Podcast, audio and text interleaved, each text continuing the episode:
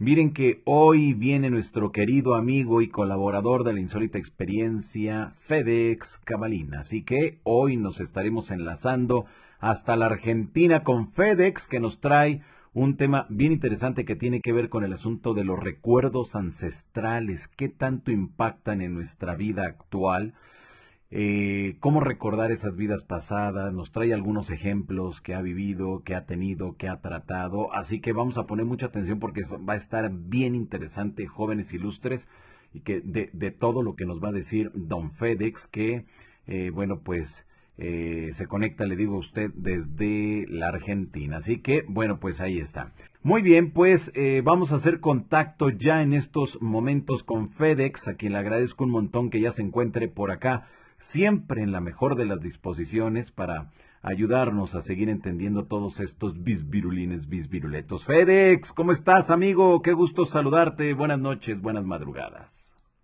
Hola, Johanan, buenas noches y buenas madrugadas, como dijiste, así que un gusto estar acá nuevamente. Pues muchas gracias por desvelarte con nosotros y ayudarnos a seguir entendiendo pues todo lo que implican estos grandes temas que que de verdad siempre nos sorprendemos, ¿no? Y muchas veces pensamos que son temas muy sencillos, muy triviales, que no tienen ningún sustento, pero cuando ya comenzamos a profundizar en cada uno de ellos, híjole, sale una cantidad impresionante de información, FedEx. Tal cual, sí. Aparte, bueno, es algo, como siempre digo, es algo que, que hago todos los días para bajar más información, porque siempre digo, me considero un investigador, pero más que todo no para convencer a escépticos, sino para seguir explorando esos entornos energéticos, esos entornos, esos eh, planos astrales. Entonces, bueno, es algo que me encanta. Mira, la otra vez nos reíamos porque eh, mi pareja, mi novia Isabel, decía que era como una especie de etnógrafo del alma. Y bueno, sí, puede ser porque uno está ahí eh, intentando ver todo esto que, que está relacionado con con el alma, las otras vidas, las otras dimensiones y las otras realidades en general. Así que para mí, bueno, es, es algo que me gusta y sobre todo bajar información, eh, compararlo un poco con la antigua información y siempre actualizar, porque a mí lo que me gusta es eh, siempre actualizar, traer algún dato nuevo y obviamente eh, compararlo con, con los datos ya que, todo el mundo conoce, entonces, haciendo un, equilibrio, diríamos. Así que bueno. Claro, exactamente. Ahora, FedEx, dentro de todo este asunto, cuando tú nos dices, cuando tú nos hablas de bajar la información, ¿a qué te refieres? O sea, que te conectas con algo, con alguien. Platícanos un poquito de eso para que la gente que es nueva y que quizá no haya visto las anteriores entrevistas, estemos todos en el mismo entendido, de favor. Bueno, mira, lo que hago Obviamente, eh, bueno, soy una persona que, soy un terapeuta holístico, me especializo en, las vidas pasadas y en las otras realidades.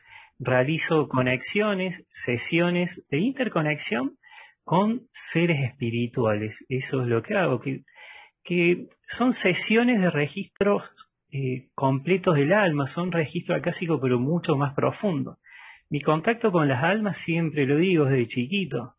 Podía tener contacto, pero desde que me acuerdo, los cuatro años, cinco, entonces podía ver a los desencarnados, podía ver también algún que otro, em, bueno, una maestra espiritual, pero podía ver el alma de las personas salir del cuerpo, que eso lo conocemos nosotros cuando salen al plano astral el, como una proyección astral, un viaje astral. Entonces, bueno, me nací, me crié con, con ese entorno, entonces para mí siempre fue, fue algo muy común. Entonces divido mi vida en tres etapas.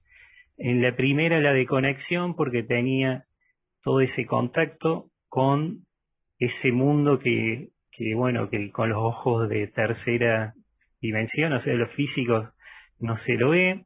Después hay una etapa que le llamo la etapa de la reconexión. De, no, perdón, la segunda etapa es la de la desconexión, porque bueno, aprendí otras cosas. Si bien en la etapa de la desconexión tuve algunas experiencias, también estuve haciendo talleres, curso del, del método Silva, de control mental, pero más que todo era para, para llegar al estado alfa, poder estudiar.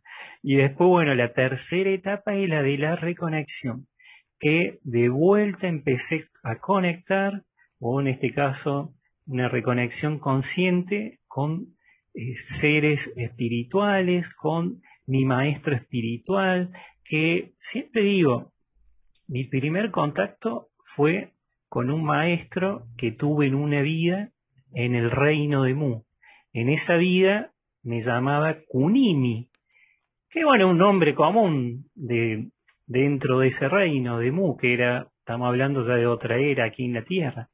Pero mi maestro espiritual se llama Tikoroa, el maestro que, que tuve ahí en esa vida, en el cual obviamente estos maestros como, el, como Picora siguen. En otras eras eh, estaba muy activo, bueno, son maestros del reino de Mu, entonces ahí me explicaban que la espiritualidad que, me había enseñado y que me va a volver a recordar es la espiritualidad lemuriana, porque dice que antes del reino de Mu, al lado, o sea, justo abajo de la India, existía la Lemuria original. Pasa que la Lemuria original era tan grande que también tenía estados aliados como fue después el reino de Mu. Por eso era, hay mucha gente que, que lo tiene como prácticamente lo mismo porque los mismos seres habitaban ahí, seres de, de un, montón de razas. Eh, no solo eran esos seres, seres altos que tenían los ojos como, como se sabe que ellos le decían que tenían los ojos como serpiente, por eso lo, lo reconocían de esa manera. Pero bueno, eran seres muy altos, una humanidad antigua, porque también había otro, no eran los únicos. Había humanos, o sea, otra humanidad que eran altos, eran obviamente muy espirituales. Entonces, bueno, me fue enseñando algunas cosas.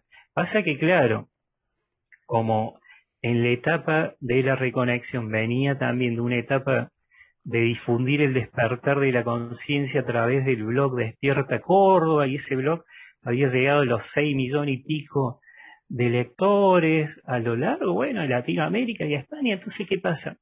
Estaba muy mental, estaba en un estado muy mental. Entonces, lo que me pedía otra gente amiga que bajaban mensajes era volver a meditar para conectarme con, bueno, mi, mi esencia, mi, mi, ser, bueno, todo lo que tiene que ver con mi interior. Entonces, bueno, ahí empezó todo un proceso hasta que logré conectar con este maestro espiritual que había sido mi maestro. Entonces, ¿qué pasa?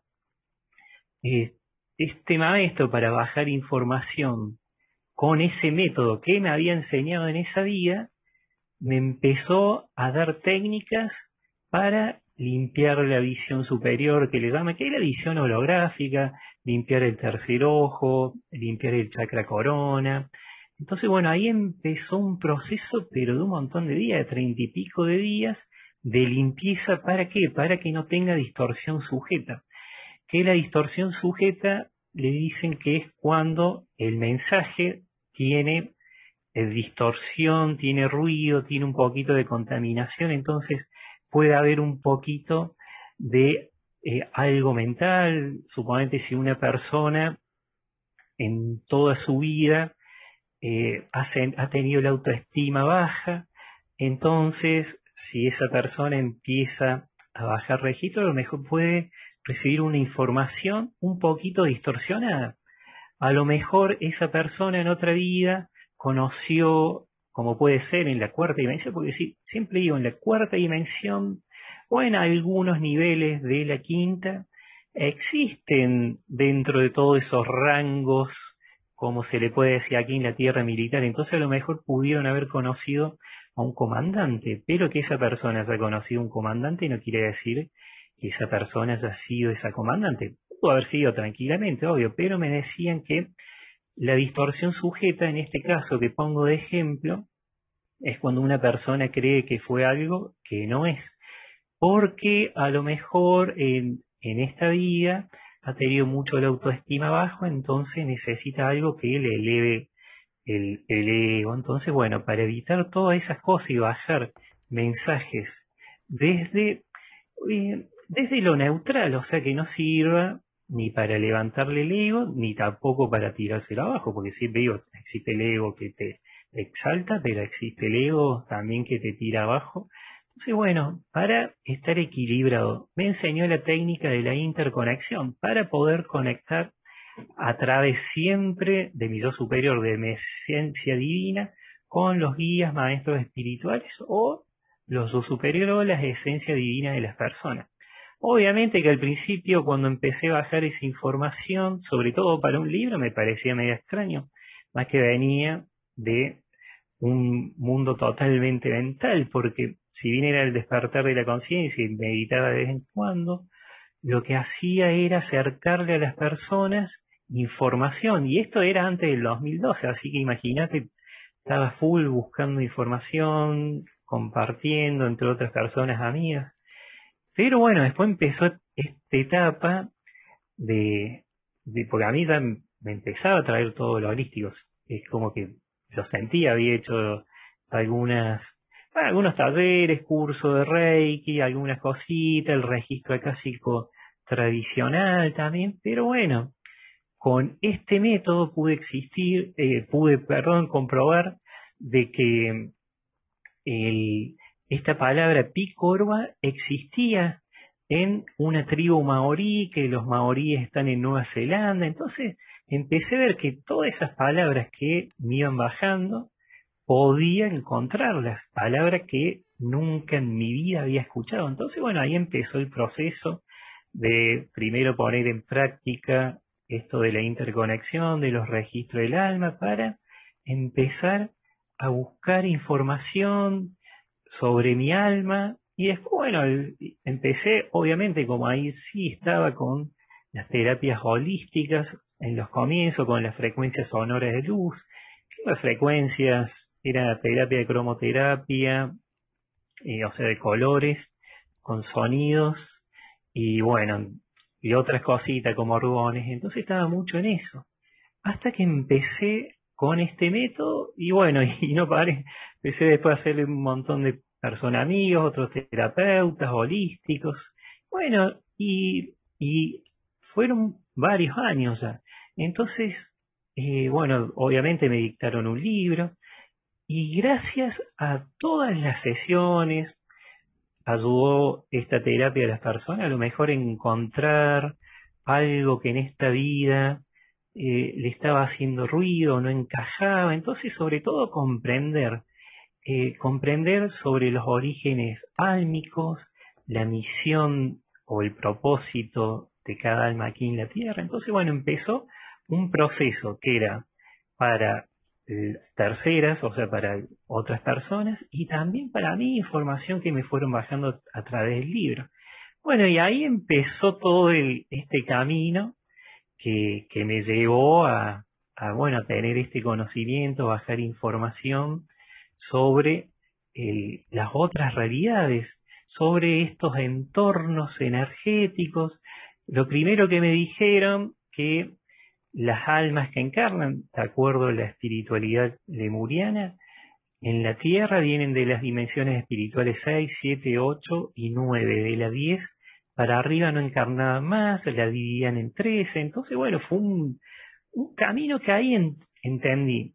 El camino ese de desconectarse de lo mental para empezar a abrirse al interior de uno y empezó el camino más largo, como, como siempre digo, el camino de, de conectar con, con mi pasado en otras vidas, comprender también las situaciones.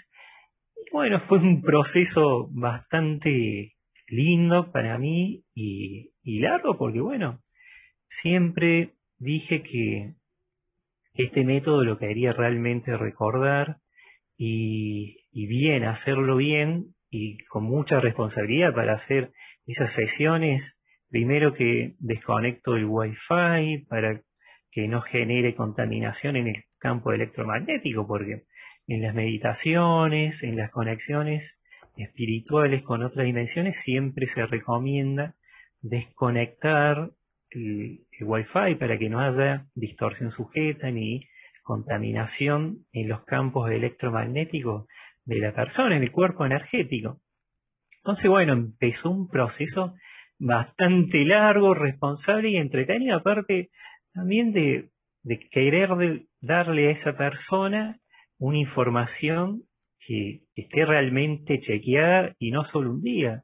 Cada registro de este tipo eh, tarda dos días porque la información que baja un día, siempre al otro día me, me gusta chequearla y bueno, y ver, viste, qué me van diciendo y, si hay algo de la sesión anterior para, para ver y, corregir. Qué interesante todo esto, eh, FedEx, todo esto que nos estás compartiendo.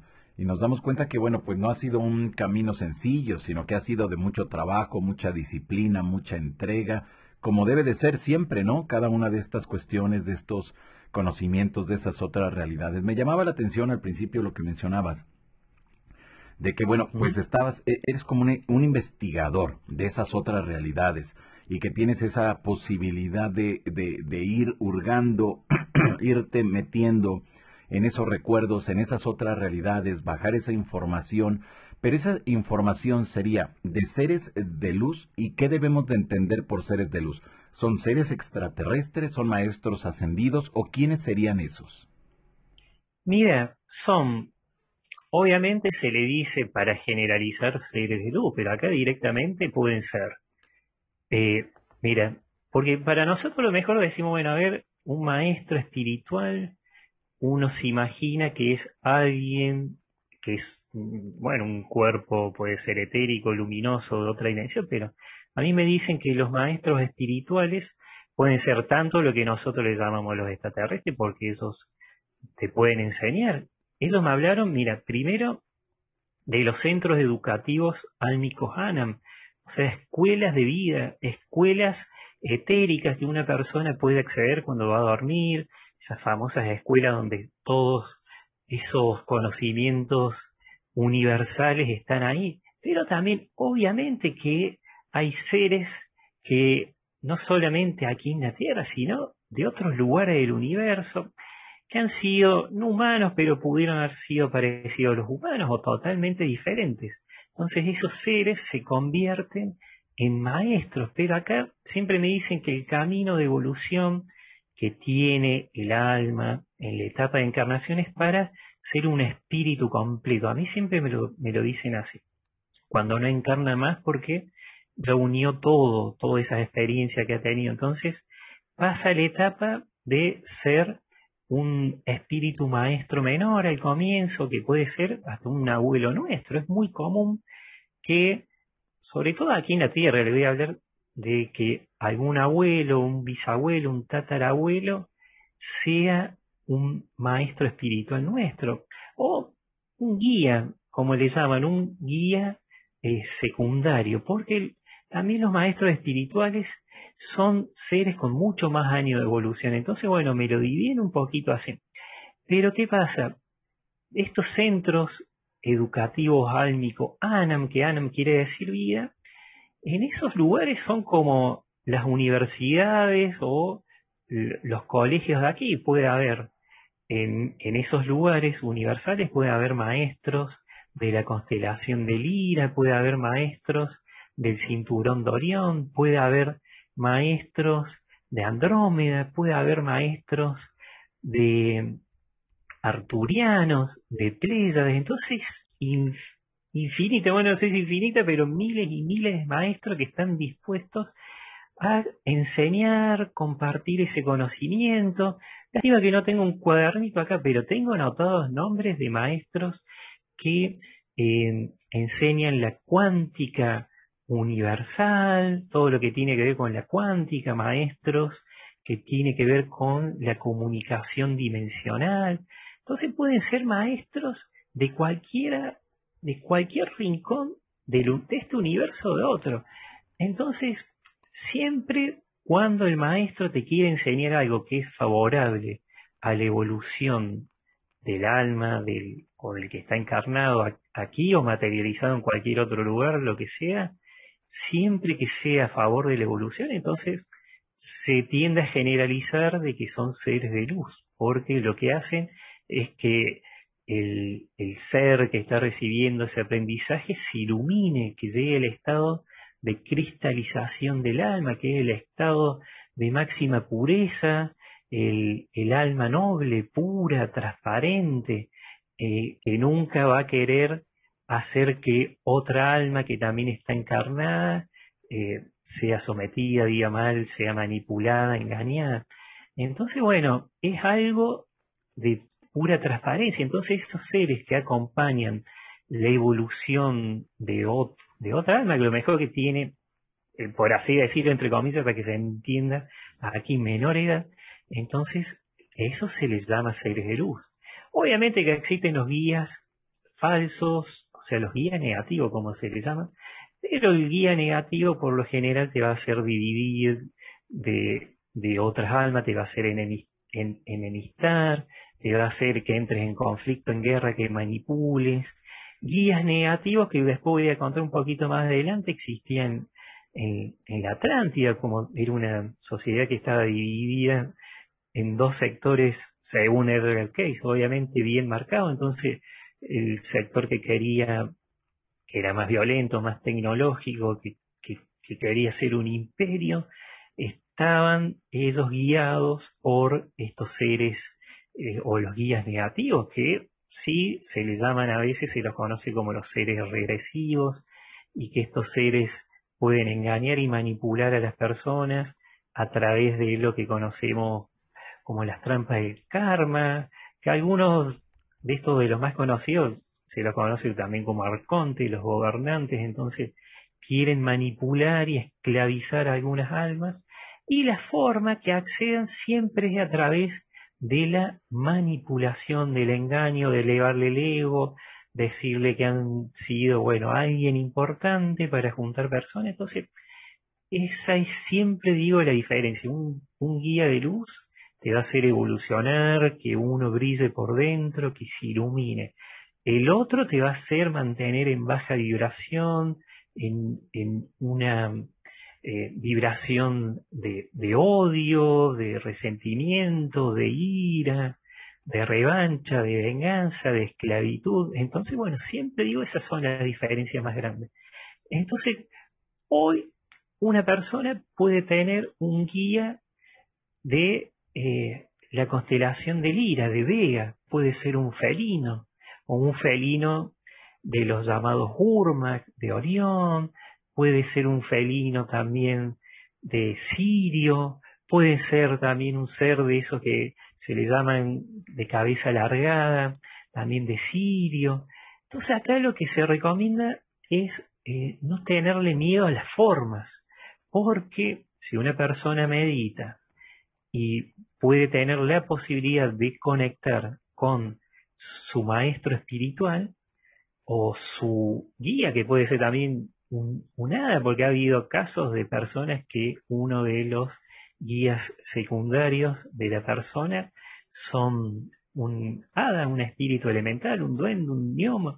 Entonces, siempre hay que perderle el miedo a las formas porque uno, si si tiene miedo, se puede bloquear y perderse un contacto. Puede ser telepático, puede ser visual, un contacto a través de los sueños, a través de las señales. Entonces, uno puede ver, hasta se le puede presentar.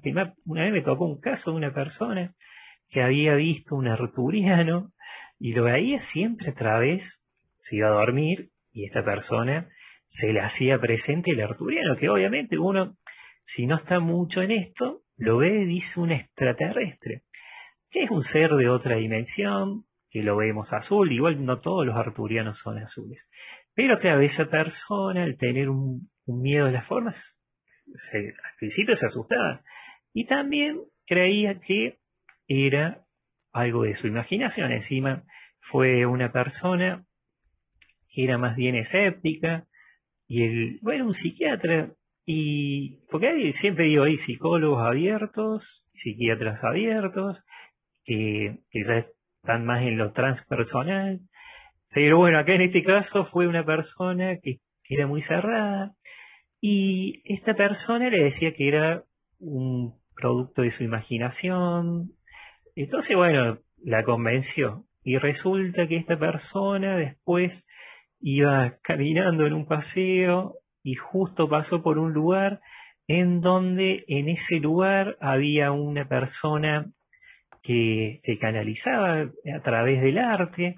Entonces la persona había canalizado a través del arte a un ser arturiano que era exactamente igual de ese estilo y encima cuando le preguntó el nombre tenía el mismo nombre, entonces ahí se dio cuenta de que había otra persona que vio ese ser. Bueno, y esos son pequeños clics que le hace a la persona, ruidos internos en, la cual la persona se da cuenta de que hay algo más.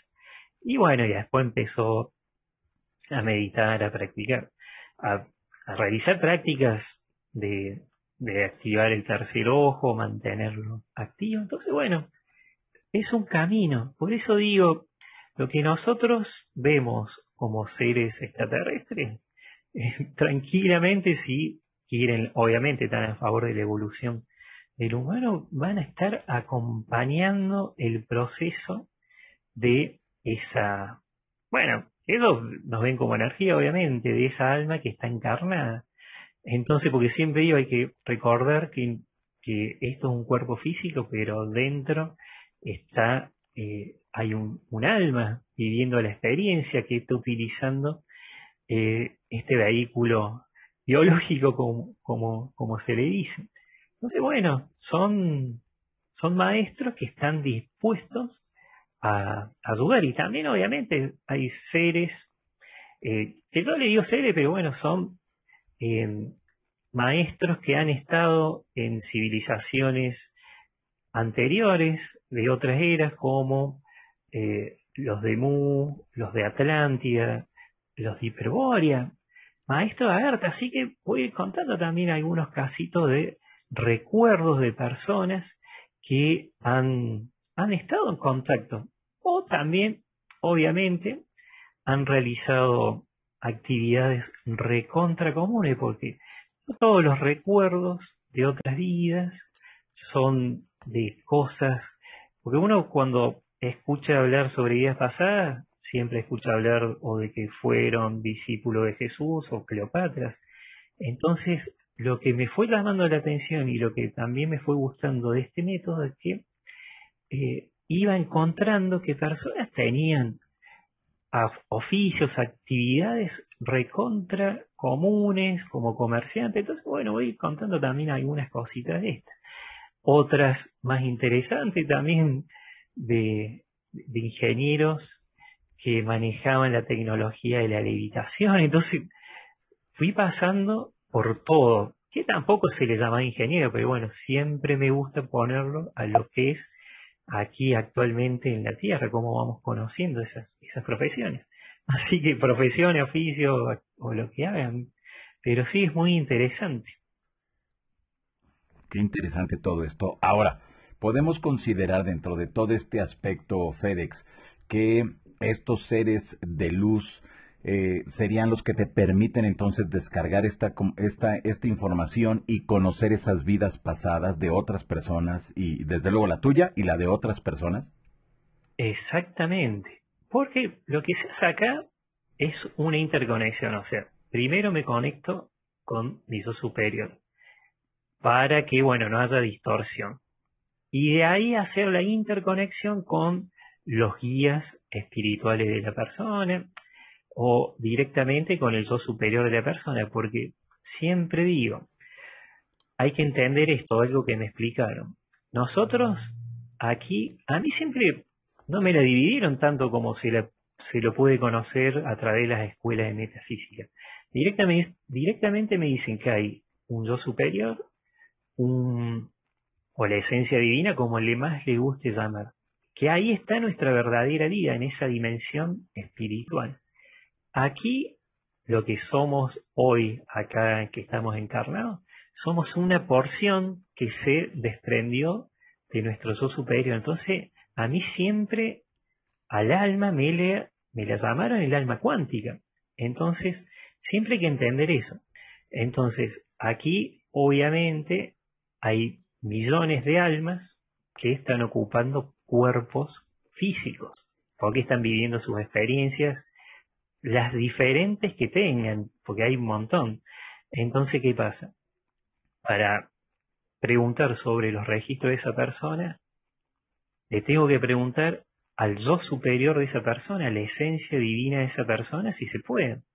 Y obviamente que hay una autorización previa de esa persona consciente. Por eso a mí siempre me hablan también de que uno eh, puede ser consciente, o sea, aceptar ser más consciente, vivir esta encarnación de manera más consciente aquí en la Tierra, o no, porque eso forma parte del libre albedrío. Entonces, cuando quiero conectar, ya sea con mis archivos, o con los archivos universales, o con los archivos, los registros de la otra persona, siempre, siempre es a través primero de mi yo superior, o sea, de mi esencia divina, porque bueno, me activaron el chakra número 11, que es, es lo que me permite también que eso se pueda hacer de manera más sencilla y más clara. Entonces, bueno, es como que uno tiene una antenita, una conexión directa con el yo superior y a través del yo superior hacer esas interconexiones. O sea, conectar con el maestro espiritual de otra persona, con el yo superior de otra persona, y bueno, y en base a eso ir bajando la información que sirva. Entonces, siempre digo, es una información que no es para agrandar, elevar el ego de la persona, sino para que esa persona, viste, sepa si tiene algo que la frenó, la trabó de otra vida, o para entender, porque acá, para hacer un breve resumen, cuando me hablan de las misiones, de los, o sea, de los propósitos del alma, hay muchísimo. Está de la pedagogía álmica dual, que son las almas que vienen de las dimensiones de la séptima espiritual y, y están en la dualidad todavía, entonces viven experiencias duales. Pero ¿qué pasa? Esas, esas almas a través de la persona que está encarnada, obviamente, eh, de esas experiencias tiene que aprender porque pone en práctica todo ese poder mental que todos tienen aquí cuando encarnan. Nada más que algunos se dan cuenta, otros no. Algunos esperan que eso se le active de manera casi mágica. Otros que son más prudentes ejercitan y van paso a paso para que ese despertar sea más seguro. Siempre me dicen que el despertar de cada uno, primero que cada uno tiene un despertar diferente de acuerdo a esa evolución y a lo que elige vivir o de, acuerdo a la experiencia que está viviendo. Entonces, hay personas que pueden despertarse de manera más rápida y otras no. Entonces, la espiritualidad lemuriana es como que siempre eh, respeta los tiempos de las otras. Y acá directamente, para poder bajar eso, también tuve que hacer una desprogramación. Que una desprogramación es desprenderme de todos los velos, o sea, los velos son realidades ilusorias que uno puede adquirir a través de algunas costumbres familiares, costumbres que uno puede ir adquiriendo a través de chi, cuando es chiquito y va creciendo, entonces hay velos que, que a la persona, a medida que va creciendo, la puede trabar y frenar. Entonces, bueno, me explican mucho sobre, estas cosas. Entonces está la pedagogía almicadual, está el renacer espiritual o las la pedagogía espiritual, que es cuando una persona, o sea, un alma vivió una experiencia que no era la que vino, porque acá siempre me dicen que también las encarnaciones son voluntarias.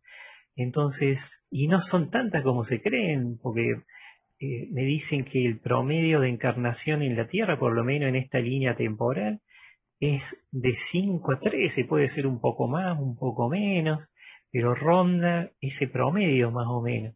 Entonces uno puede encarnar y si vino a lo mejor una cosa, pero después cuando desencarnó y recuperó su conciencia original o se trabó, no fue lo que realmente quiso venir a hacer, entonces si lo decide, puede volver a encarnar y vivir una experiencia totalmente diferente. Y casi siempre los que han tenido otra vez en otro día y, y no han generado un patrón de comportamiento, o sea, algo que les quedó ahí en el inconsciente, esa persona va a vivir una experiencia totalmente diferente, llena de amor, o por lo menos de respeto hacia el otro, porque también me hablan de que muchas personas que hacen esto del renacer espiritual o de la pedagogía espiritual han tenido lealtad negativa. Que la lealtad negativa es cuando una persona cree, si han sido suponete religiosos, cree que su religión es mejor que la otra, o su idea religiosa es mejor que la idea de otro que a lo mejor cree en los extraterrestres, o cree, hay personas que han tenido lealtad negativa y creen que su nación era más importante que la nación de otro y han cometido crímenes, han maltratado personas, hay personas que también por las diferentes eh, clases sociales han creído que las clases sociales eh, más adineradas tenían más derecho sobre las que no tenían dinero. Entonces, bueno, todo eso le llama lealtad negativa y cuando uno ha tenido esa lealtad negativa, hace un reseteo cuando desencarna, porque uno acá también, cuando está encarnado, me dicen que está limitado por ese cordón famoso de plata que nos une eh, el cuerpo físico con el alma. Entonces, uno está limitado, pero a través de las meditaciones puede ir ampliando su conciencia. Obviamente no va a tener la conciencia original que uno tiene cuando desencarna, porque uno cuando desencarna se da cuenta de todo y todas las experiencias, si ha tenido nueve o tres encarnaciones en la Tierra, cada una de esas experiencias que ha tenido esa alma en la Tierra, cuando desencarna y al volver a su casa, a su verdadero hogar, se unifica con su superior, con su esencia divina. Entonces todo eso es como que queda también en, un archivo que es la memoria interna del ser, del, de nuestra esencia divina, el yo superior. Entonces todas esas experiencias sirven. ¿Por qué? Porque cuando ese, ese espíritu, bueno, ese ser, el yo superior, como más le gusta llamar, eh, decida en algún momento ser un maestro espiritual, entonces va a tener esa experiencia para poder ayudar a otros. Y también están las otras misiones de dimensión un poquito más alta, que es ayudar a las almas kármicas a ascender. O sea, ayudar a las almas que están frenadas o trabadas a seguir evolucionando. Siempre me, siempre me dicen que karma es cuando es freno, es cuando están frenados, están trabados. Y ascender siempre me dicen que es evolucionar. A mí me hablan mucho de maestros también de la ascensión universal, que dicen que es la evolución universal. Y esa evolución universal también la han tenido las civilizaciones de otras eras. Eh, o sea, a nivel, fue algo muy eh, colectivo, diríamos. Por eso siempre también aquí se habla de que ayudar a las almas kármicas a ascender, o sea, ayudar a otras almas frenadas, trabadas, a seguir evolucionando, es ayudarlas si ellas quieren, es ayudarlas a, bueno, a, que vean, viste, de que, eh, porque sobre todo te, te lo explico así más sencillo para que se entienda más claro. Hay personas que han tenido en algún momento de su vida una experiencia paranormal, han visto a lo mejor un ser o algo que se les presentó rápido, o sueños, una señal a través de los sueños, entonces no saben qué hay. Entonces estas almas inconscientemente acuden a las almas que, bueno, como dije, que ayudan a estas almas trabajar, aclararle que puede ser eso, siempre a través de la palabra del consejo. Casi siempre estas almas ayudan a otras almas que, los rodean, a, a, acompañar los procesos de evolución de otras almas que los rodean, como pueden ser familiares, pueden ser amigos, personas desconocidas. Bueno, lo que vos haces, Johanna, eso está dentro de ayudar a las almas kármicas a ascender, o sea, ayudar a otras almas a entender por qué. Mira, vos recién estabas con otro especial y vos seguís ahora, la otra vez cuando estaba el amigo ese Martínez, te veía que estabas mal de la garganta y seguía porque las almas que seguías hablando, viste, y metiendo ahí siempre fuerte. Entonces esa es una característica muy, muy marcada de las almas que vienen a ayudar a, a otras. Y a través del consejo, una persona en un supermercado también puede ayudar a otras.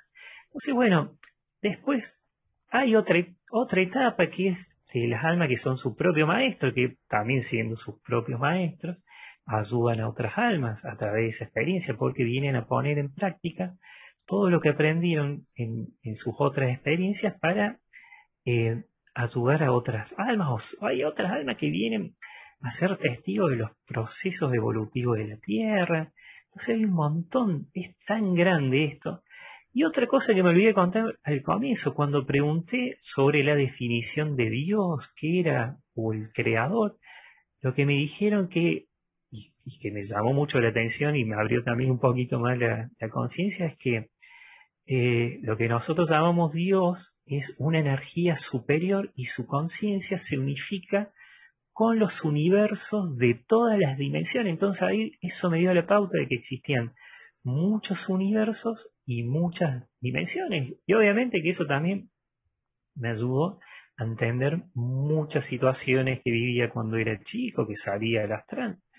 Entonces veía, me hablaban, que eso tuve en el último programa para hacer un resumen, hablé sobre los entornos energéticos, los de consenso, los de los no consensuados y los naturales, pero nosotros estamos muy en contacto con los entornos de consenso que, bueno, las ciudades son entornos de consenso, se le puede decir así, porque se, se desarrollan de acuerdo a los pensamientos de ese grupo de habitantes o de todos los habitantes. Y también las dimensiones de consenso se desarrollan de acuerdo a los pensamientos de los habitantes. Las dimensiones, obviamente, que conocemos de consenso en otros planos, entornos energéticos. Entonces uno cuando sale el astral ve, o sea, cuando sale en ese cuerpo astral, para los que entiendan si quieren, que es un cuerpo energético.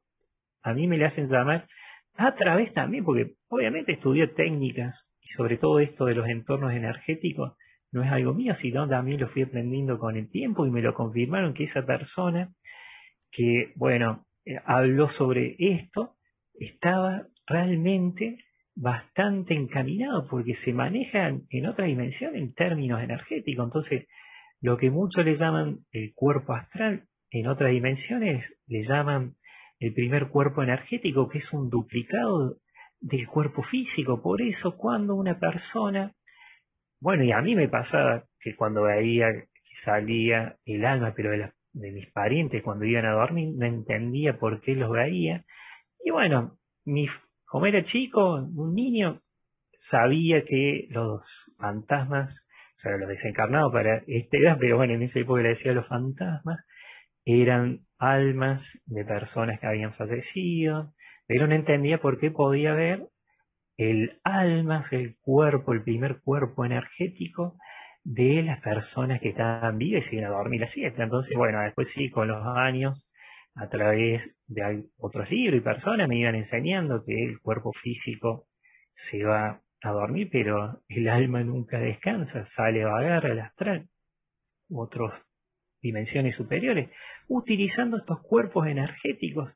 Entonces van a ver que el duplicado exacto del primer cuerpo energético es el del cuerpo físico. Entonces por eso digo que cuando uno desencarna, ya vuelve esa esencia, esa energía original y, y no tiene para siempre de manera eterna esa forma que tenía. Es como si desencarna mañana y nunca voy a tener este cuerpo, esta cara, porque voy a mi hogar y voy a tener esa forma energética que tengo, porque también me hablan de que se pueden materializar. Los planetas son solamente para que se pueda encarnar o materializar, ya sea planeta de tercera, obviamente es encarnar por, por los, eh, porque bueno, la materia holográfica le llaman el cuerpo físico, en la cuarta dimensión ya es otro tipo de materia, pero también hay veces que se puede encarnar como en la quinta, pero también se pueden materializar en lugares en donde no le hace falta un cuerpo físico, porque la energía toma la forma que necesita.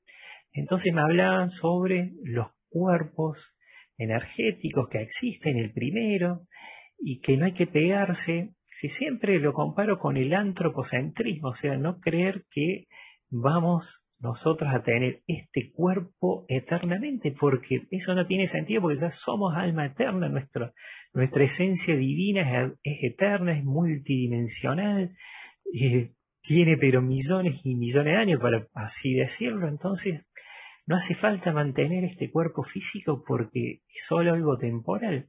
Entonces, mm, me dicen que si un pariente desencarnó hace 50 años, 30 años, lo vemos y mantiene todavía la misma forma física que tenía, es porque está atrapada en este plano, porque el pariente, cuando uno desencarna, tiene la vibración alta y regresa a su hogar, ya prácticamente se olvida, o sea, no es que se olvida de lo que están acá, ya se desapegó de ese sentimiento de extrañar y sentirse triste y mal como los que tienen acá. Allá sabe que eso fue una experiencia, fue algo que le tocó vivir y nada más, le sirvió como aprendizaje y después con los que quedaron aquí volverán y se reencontrarán con su verdadera forma. Hay personas que se ponen a meditar y ven un ser que nosotros a lo mejor lo podemos ver como un pleyadiano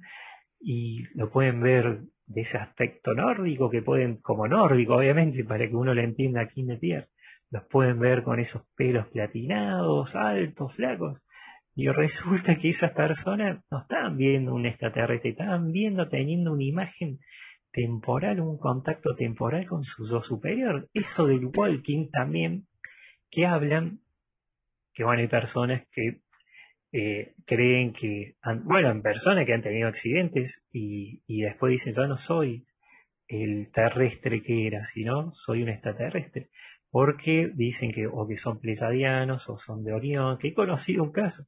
Y resulta que en realidad cuando consultaba sobre esto que me hablaban de walking, en realidad esa alma tener esa experiencia cercana a la muerte temporal eh, a través no del primer cuerpo energético, sino del segundo cuerpo energético, que es el que le permite a la, a la persona desapegarse de los planos más densos de la tercera dimensión, de los planos también más denso del astral y saltar directamente a ese lugar de origen, esa dimensión de origen y tener un contacto consciente con su yo superior, con su esencia divina. Entonces cuando vuelve de vuelta a la Tierra, obviamente que hay cositas que no se acuerda por esas limitaciones de la tercera, pero se acuerda, tiene esa, o sea, ha visto la forma, entonces cree que es otro ser, pero en realidad es el mismo ser. Entonces, bueno, para no hacerle mucho lío a lo mejor, eh, existen estos propósitos, estas misiones, estas conexiones. Por eso a mí me, me gusta, bueno, es una de las terapias que, que más me gusta, esta de, de, hacer el registro completo del alma y ver toda esta información y, y, y esta información de los centros educativos álmicos. También me hablan de que las almas la encarnan. No dicen, ah, voy a nacer en Estados Unidos o voy a nacer en, tal lugar, sino que encarnan por territorio energético.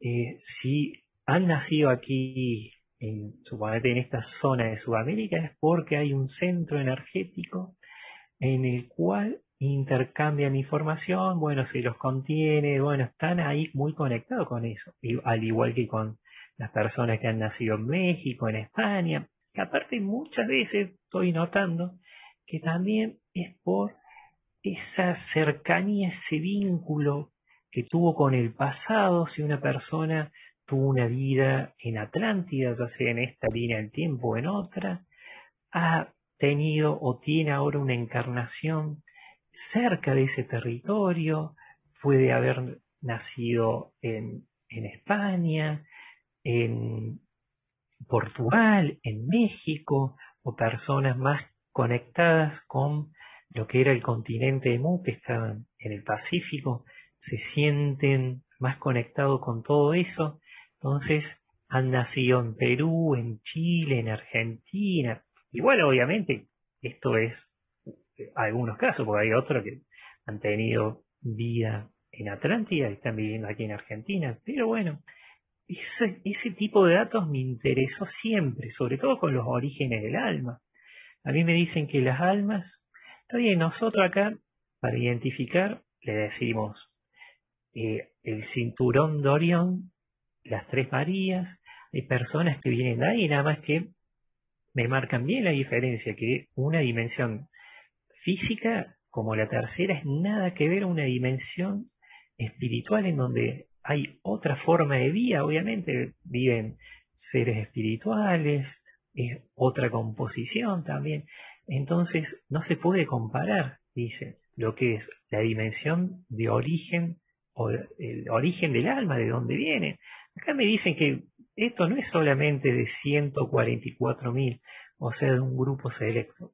Todos vienen de algún lugar que puede ser, como dije, del cinturón de Orión, puede ser de Andrómeda, puede ser también de Arturus. Nada más que lo que viene acá es, es una porción que se desprendió. Delira muchísimas personas también eh, o sea, almas que han venido y están encarnadas como personas de lira. Entonces nosotros lo vemos como estrellas, pero en esos sitios eh, no es una estrella, sino son lugares gigantescos como si fuera una mega ciudad. Eh, obviamente que tampoco tiene que ver con una ciudad, con edificios, porque es otra forma de vida, pero como las, bueno, los espíritus, los seres energéticos, están compuestos por energía, necesitan más volumen. Entonces dice que esto que nosotros conocemos como soles, viven ahí y después sí se pueden materializar. Hay muchísimas almas que conozco que ya han tenido experiencias en quinta dimensión, en lugares, ya sea el cinturón de Orión o de otros lugares. Entonces han tenido esas experiencias en estos sitios, en estos bueno, en, lugares de quinta dimensión, pero a niveles más de materialización, como puede ser de la frecuencia 7, 5. Entonces, bueno, gracias a esto pude también ir conectando sobre esto de, los orígenes, o como se le dice también, de las semillas estelares. Entonces, bueno, es algo mucho más grande y bueno, nosotros lo vemos de una forma, pero siempre me gusta decir que si la NASA tuviera la posibilidad de enviar una sonda tal vez a las playas en tercera dimensión o en el cinturón de Orión, tal vez en tercera no encuentre una forma de vida parecida a la de los humanos. Pero si tuviera la tecnología de enviar una sonda a una dimensión espiritual, una dimensión de luz, encontraría mucha más vida de que aquí en tercera, obviamente. Entonces, bueno, sirve esto para ir conectando. Suponete un dato extra y como agua es eh, almas que han encarn o sea, almas cuyo origen es de Gira, o sea, más precisamente de Vega o de Plesas, han tenido muchísimas o algunas encarnaciones en Lemuria o están más vinculadas con esa, esa civilización. Del cinturón de Orión han estado muy conectadas con eh, Atlántida, después obviamente con Egipto, al igual que los liranios, los pleyadenos y otros. Pero bueno, eso me fue también un poquito ayudando a entender y, bueno, y en ver esos, esos lugares de origen y, comprender desde aquí, obviamente, desde aquí en la Tierra. Eh, porque así lo decidí, siempre también hablan de que uno puede acceder a esta información si lo decide, si no, no pasa nada. Digo, a veces se preocupan más por, por cuestiones que uno dice, bueno, a lo mejor eh, pasa esto, aquello, preocupaciones que son de tercera dimensión, o sea, bien terrestre, porque a veces es más sencillo de lo que uno cree. Pues sí, exactamente. Híjole, qué interesante todo esto que nos estás planteando, eh, FedEx, porque nos damos cuenta que, eh, bueno, pues hay mucho todavía por conocer. Al momento que nos hablas de esas experiencias ancestrales son directamente con la Atlántida o en general con los continentes perdidos o también pudiera ser que en algún momento sea eh, en recuerdos de otros planetas. ¿Hay casos de esos? Sí, mira, que justamente les voy a contar alguno para que no se le haga muy, muy tarde, pero mira, casos de personas que han vivido en España por el año, suponete, 1300, 1400, 1600, 1700, bueno, en España. Personas que han tenido, han vivido en, en esa vida y han tenido una capacidad, viste, activa del tercer ojo, una capacidad psíquica. Y esas personas han tenido, han activado la evidencia o algún tipo de capacidad que los lleva a ser más conscientes que otros. Entonces digo, en esa época había mucha conciencia limitada, pero estas personas ya tenían la conciencia que hoy es más común. Entonces me llamó mucho la atención de que esas personas en esta vida son personas que que a lo mejor se trabaron un poquito con esto del despertar porque tienen un patrón que viene a otra vida. Entonces esas personas eh, encarnaron de manera voluntaria, convencidos de que se iba a producir un cambio de conciencia global. Pero ¿qué pasa? Cuando nacen ahí, viven la experiencia, hay mucha limitación de conciencia y tienen una, una nueva idea, mucho más abierta, más, de integración, de unión, entonces, ¿qué pasa? Como en esa época había mucha lealtad negativa, eran muy cerrados, entonces esas personas las castigaban desde encerrarlas, desde, justo viste que veía que en la Inquisición también a las personas le ponían un traje que era el de la vergüenza. Entonces, bueno, hubo casos también de que vivieron durante toda esa vida con vergüenza, con miedo, porque las perseguían o las hostigaban, las maltrataban. Entonces, inconscientemente, cuando obviamente viven todas esas experiencias, en, en la rueca del alma, como le llaman, se guarda ese patrón. Porque la rueca es como un mecanismo que tiene el alma en donde se almacenan las experiencias, tanto positivas como negativas. Entonces esta persona, obviamente cuando desencarnó y recuperó su conciencia original, dice, bueno, listo, quiero ir a la Tierra y vivir una experiencia, porque realmente eh, la persona, y me ha tocado un caso que, o sea, nació convencido que iba a ser, también cuando uno está en España en esa época, no tienen la conciencia de que iba a ser un cambio global, pero sí un cambio eh, local, general de, esa zona. Entonces esta persona, en esta vida, si bien, yo digo muchas veces, no porque en otra vida fueron videntes, en esta vida tiene que ser vidente. Nunca es, o sea, no, no tiene por qué ser así. Se le puede dar o no, porque así lo pudo recibir, a lo mejor vino a vivir otra experiencia con otro don.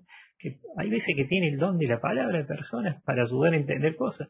Entonces esta persona estaba con miedo porque automáticamente la familia cada vez que hablaba sobre estos temas, le decían que eran una locura, que, bueno, que, eran cosas de chantas, de, bueno, entonces como que la persona, inconscientemente, el patrón se le activaba porque vivía una experiencia parecida a la que vivió en otra vida. Después en Francia, a mí me tocó, mira, hay personas que le encanta en esta vida viajar. Son personas que las podés encontrar en una feria, en un pueblito de Córdoba, después lo podés encontrar en otro pueblo, van viajando o allá de México, bueno, personas que les encanta viajar. Y antes de que me digan, porque a veces yo puedo parecer medio antisocial, pero cuando me mandan a consultar algo para las terapias las personalizadas, no le pregunto nada de la persona, porque mientras, mientras menos sepa, mejor. Entonces, ¿qué pasa? Acá me decían que esta persona había sido en otra vida algo que le gustaba muchísimo, que era un comerciante y le gustaba viajar de lugar en lugar, o sea, de pueblo en pueblo, de aldea en aldea. Y bueno, y cuando a la persona se le dice que esa actividad lo hacía feliz y realmente le daba la libertad, y, y, yo, y después me decían que esa persona hoy hacía algo parecido, entonces obviamente que se sorprendían. Y eso me, obviamente me, me daba más motivación para seguir. Pueden parecer lentos los registros en cuanto al, al, término, ¿viste? O, o, la entrega, pero es algo que está recontra chequeado. Después, otra cosa que me gusta es que suponete me hablaban sobre el territorio de Alemania, pero no me mencionaban Alemania, me decían el Sacro Imperio Romano Germánico, personas que habían sido soldados y que tenían un patrón, un patrón por lealtad negativa, y en esta vida es bueno, en esa vida por tener lealtad negativa me habían maltratado a personas por pensar, pensar diferente. Y en esta vida, obviamente, no están haciendo lo mismo de la otra, sino que eran personas que estaban por lo menos comprometidos con uno mismo a respetar al otro, porque lo básico es respetar al otro, no meterse en la vida del otro y dejar lo que sea, lo que, lo que quiera, mientras siempre digo el respeto de uno. Eh, eh, termina donde empieza el del otro. Pero bueno, es como que está todo ahí. Entonces fue algo que me fue llamando mucho la atención. Y obviamente, también por allá de personas que han tenido una vida de mucha paz y equilibrio y que han sido mayas, o también me hablan de Astrán, de personas que han tenido vida en Astrán, eh, que ya estamos hablando un poquito de civilizaciones más antiguas y no tan reconocidas. Después también de civilizaciones, personas obviamente reconocidas como los incas, los aztecas, personas que han tenido vidas y han hecho de todo, han, desde, han sido exploradores, cazadores, personas que tejían. Hasta ahora a mí nunca me tocó alguien que haya sido, suponete, un emperador o, un dictador o un rey todas personas que han tenido oficios artesanos, orfebres, em, muchos también personas que han tenido conocimiento de sanación. Y hoy esas personas, sobre todo cuando han tenido una vida, ya sea como azteca o como maya o como inca o como cualquier eh, cualquier tribu nativa americana de la que te imagines, han tenido un respeto por la tierra, una conexión espiritual, han sido y son personas que les atrae mucho el chamanismo, la conexión, eh, bueno, los sonidos, el viento, todo lo que envuelve siempre esas culturas, el respeto por la tierra. Pero sí, viste, algunos tienen esas diferencias entre las ofrendas que algunos hacían ofrendas eh, no, no de sangre. Entonces, viste, acá también uno va viendo que los dioses de algunos eran dioses, o sea, seres regresivos porque le hacían sacrificar animales, y otros no, eran flores, algún que otro alimento. Entonces, bueno, me iban hablando mucho sobre esto. Después, ya me iban hablando sobre eh, personas que han tenido vidas en el reino de Macedonia, personas que han sido masajistas, eh, ahí en el reino de Macedonia o en cualquier otro lugar, pero me hablan de los masajistas, que eran masajistas espirituales, además de sanar o calmar alguna dolencia, porque los masajes eran muy populares en la antigüedad.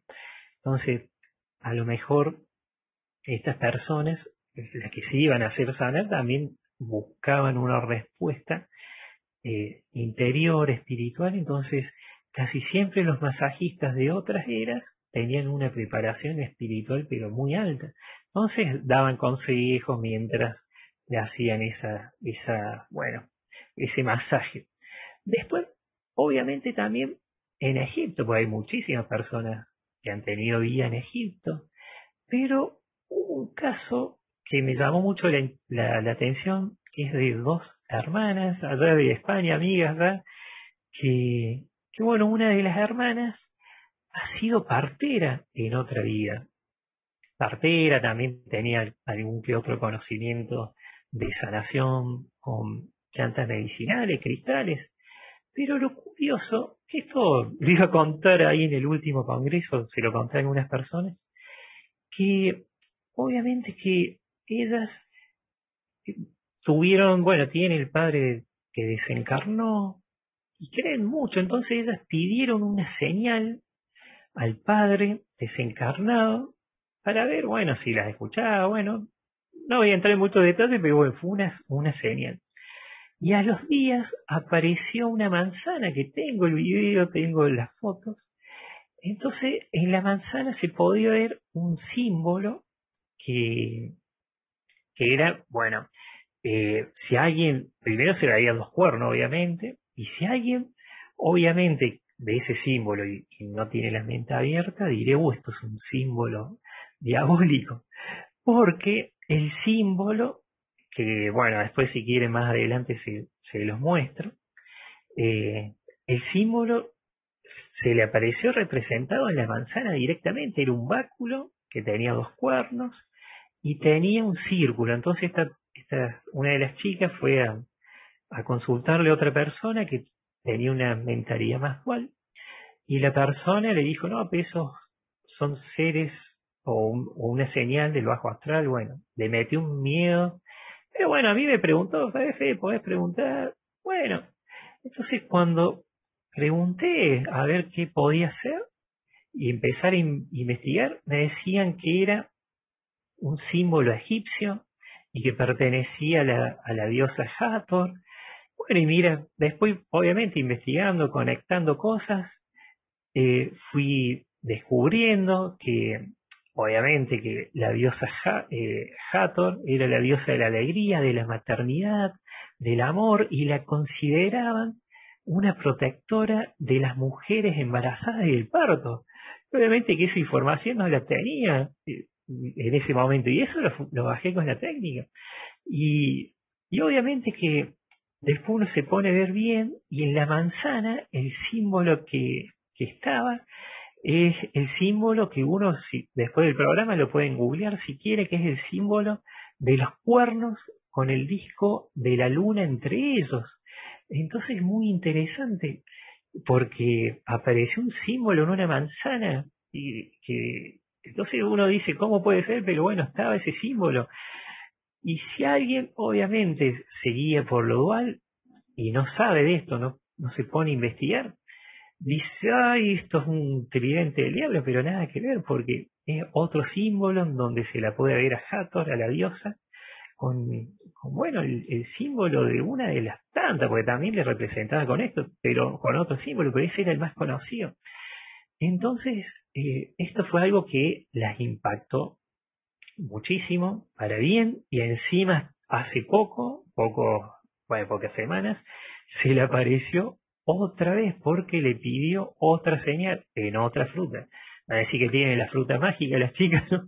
Pero bueno, ya tienen ya esa conexión, son personas conectadas, especiales, que, que bueno, tienen ese vínculo y encima me contaban que el padre también tenía una fascinación con todo eh, lo de Egipto. Así que bueno, esto fue algo que, que, me, me, llamó mucho la atención. Después otra persona, ya en la antigua Grecia, esta persona había sido una maestra de literatura y me llamó la atención porque decía que enseñaba cómo elevar la vibración de las personas, la frecuencia vibratoria, pero era a través de los poemas. Entonces dice que se ponía a leer poemas en espacios públicos y enseñaba también a las personas cómo elevar esa frecuencia a través de los poemas.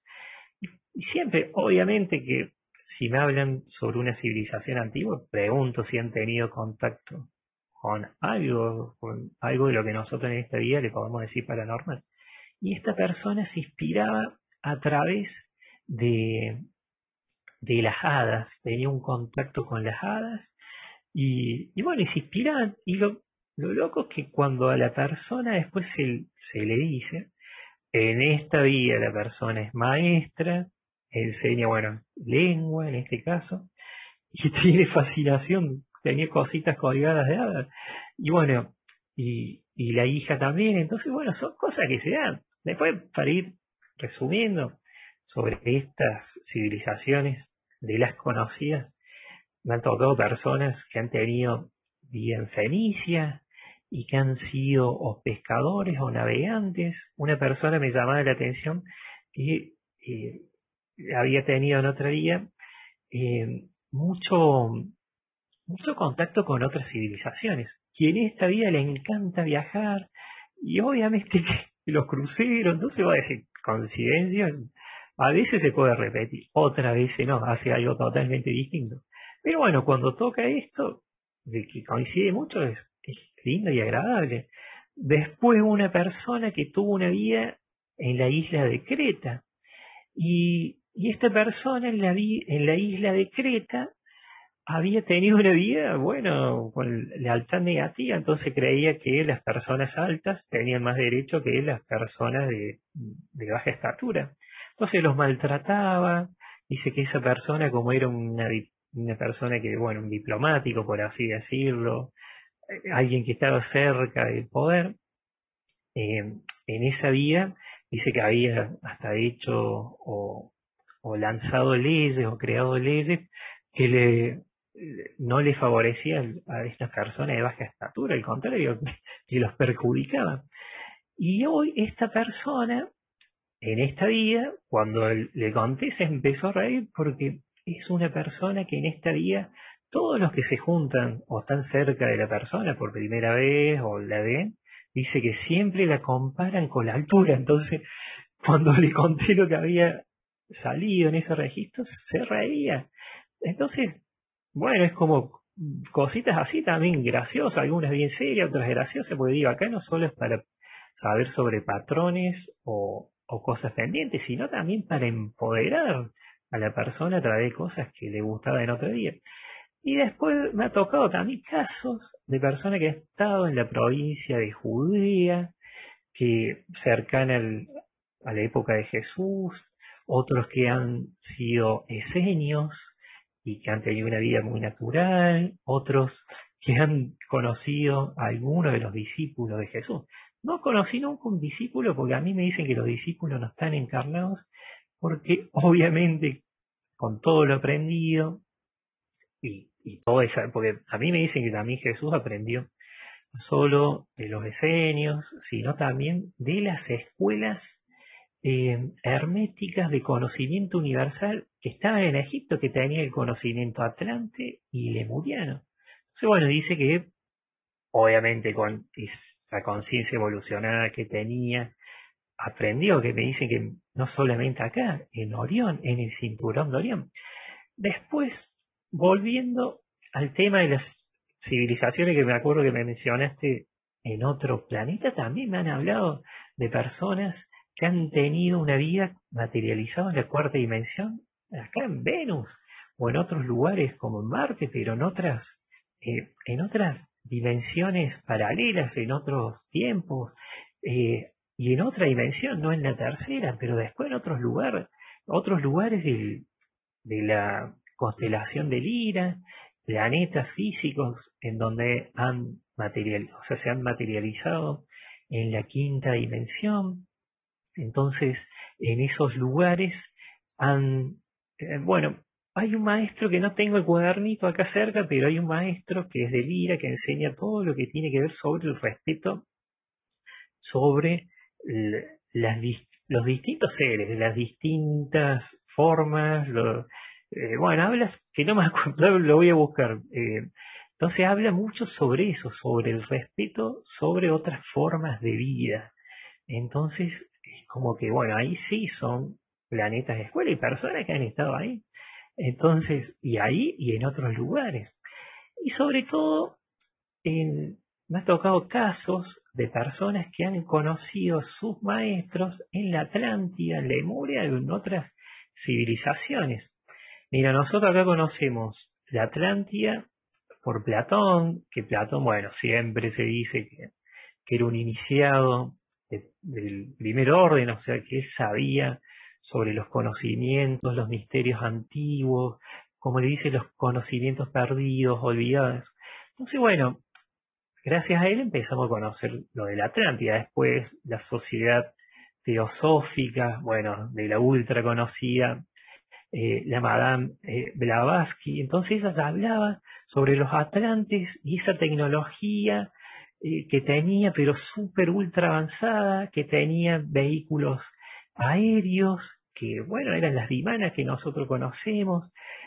también hablaba sobre otro tipo de tecnología, armas de fuego, que esto siempre me llamó la atención porque decían que estaban enemistados, había peleas había paz en la Atlántida, entonces ella hablaba de los gnomos y los elementales del fuego, creaban armas a través de la magia, bueno, y que existían diferentes grados de magia.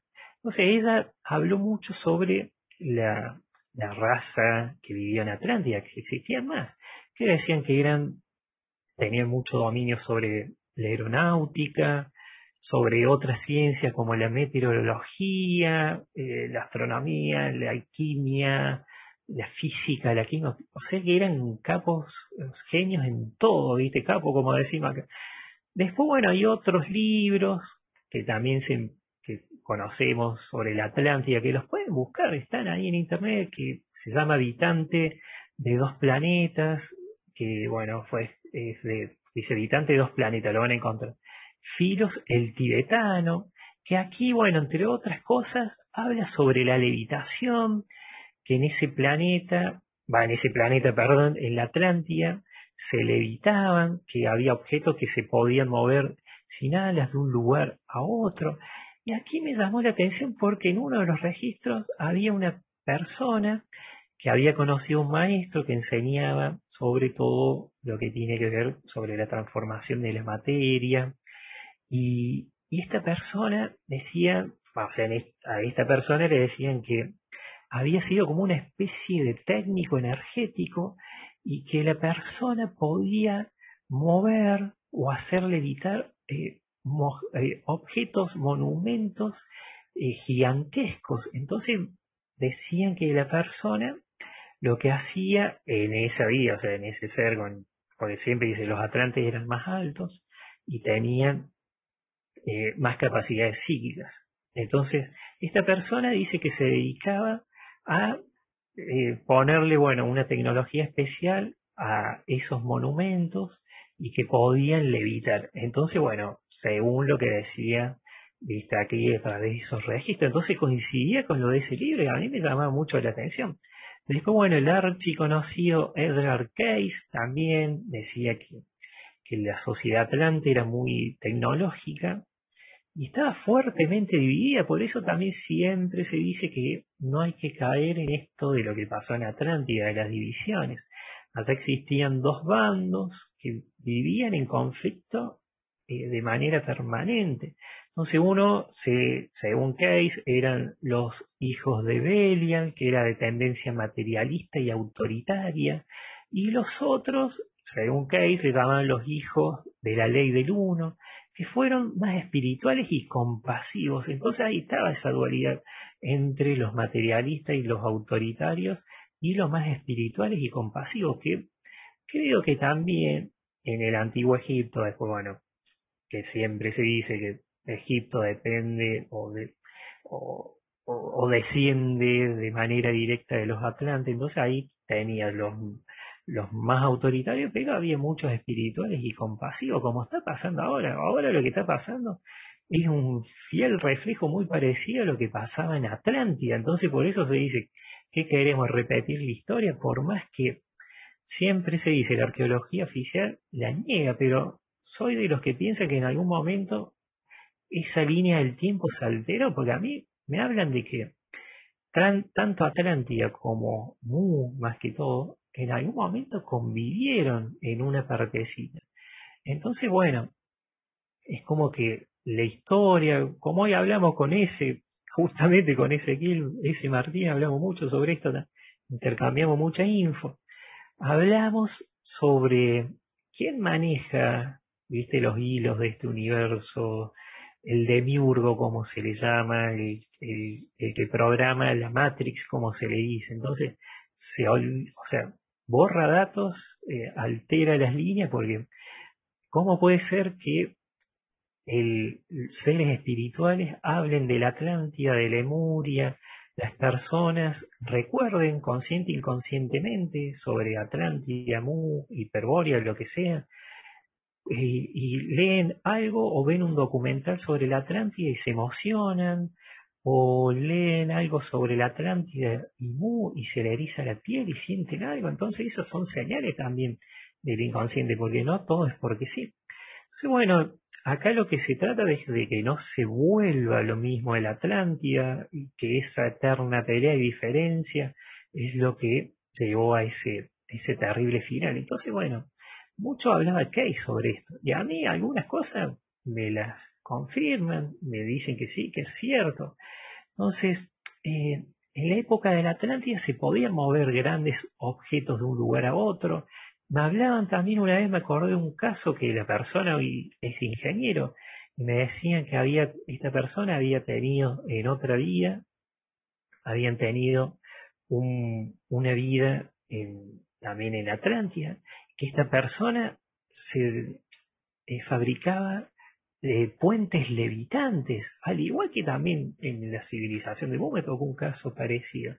Entonces vos decís, ¿cómo levitaban los puentes? Y aparte se dice que en, Atlántida sobre todo había vimanas, que son las naves, eh, son eh, vehículos eh, que obviamente volaban. Entonces, siempre a mí me llamó la atención. Después, otros autores hablan de grandes cristales que utilizaban como herramienta para eh, manipular determinados aparatos electrónicos, además del, manejo que tenían de las energías como la nuclear, que dice que algunos autores hablan de que hubo una, una guerra termonuclear, dicen. Pero a mí sí me dicen que con los cristales, además de esa tecnología que se almacena ahí, la información, hay, hubo también, gracias a esa manipular, esa forma de, y ese poder de cristal podían activar y darle energía a diferentes aparatos tecnológicos, luces que eran recontrapotentes gracias, y sería como si fueran pilas ahora para que se entienda fácil.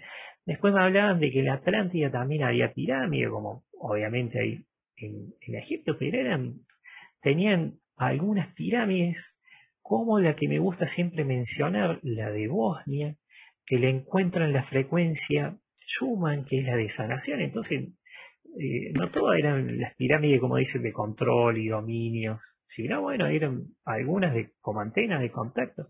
Entonces, bueno, estaban, eh, existían estas pirámides y la diferencia por ahí que fui notando entre las pirámides de Atlántida y de Mu es que en, en decían que había pirámides de cinco caras, de cinco lados, y, uno de los objetos sagrados era un decaedro, que bueno, en algún, hice alguna vez un dibujo por ahí del decaedro, pero a mí lo que me llama la atención es que dicen que las pirámides, uno la ve de arriba, eran de cinco lados, eran pentágonos.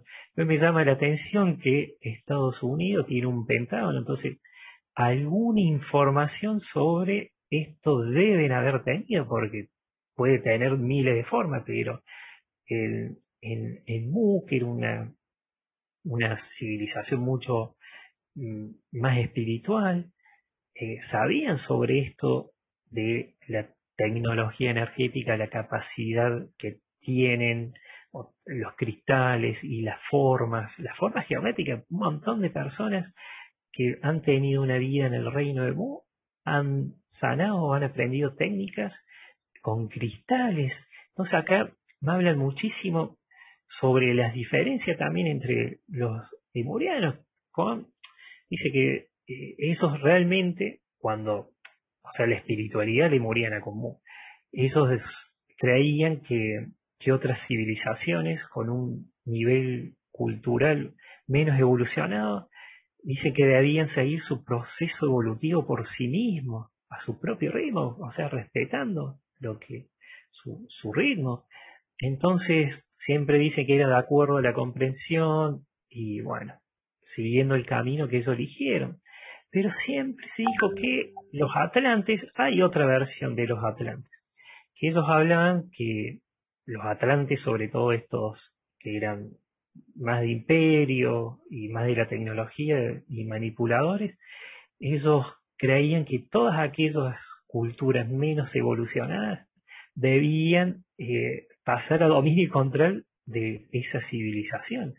Entonces, bueno, toda esa incoherencia fue generando ese choque entre eh, las dos civilizaciones. Algunos hablan de una guerra, otros no. A mí suponete nunca me tocaron el tema de las guerras, sino a mí me hablaron más sobre la unión que, que, bueno, que tiene cada persona que vivió en la Atlántida, que a lo mejor en, esa época que alguna vez se tocaron, gente de Mu ha ido a la Atlántida y de Atlántida a Mu, o sea que había un intercambio, por lo menos entre los que eran más espirituales, más evolucionados, que por lo menos respetaban al otro. Nunca se enfocaron en las guerras y sobre todo a mí, lo que pasó acá era un reflejo de lo que pasó de eso de las guerras cósmicas, pero a mí me dice que eso ya pasó. O sea, que no hay que quedarse con eso que dice que pasó en Orión y, estar siempre con eso, porque eso, esas civilizaciones o, o lo que sea que se enfrentaron, ya trascendieron ese conflicto porque no se estancaron en eso, eso ya pasó, es como si aquí todavía siguiéramos enojados por lo que pasó en la Segunda Guerra Mundial y siempre diciendo, no, porque vos me atacaste a mí y vos porque no me atacaste a vos atacaste el otro. Entonces, eh, lo que se trata es de, bueno, sí, pasó esto, ya está, sigamos, evolucionemos, avancemos y no volver a cometer los mismos errores. Entonces, eh, me hablan mucho sobre, sobre esto.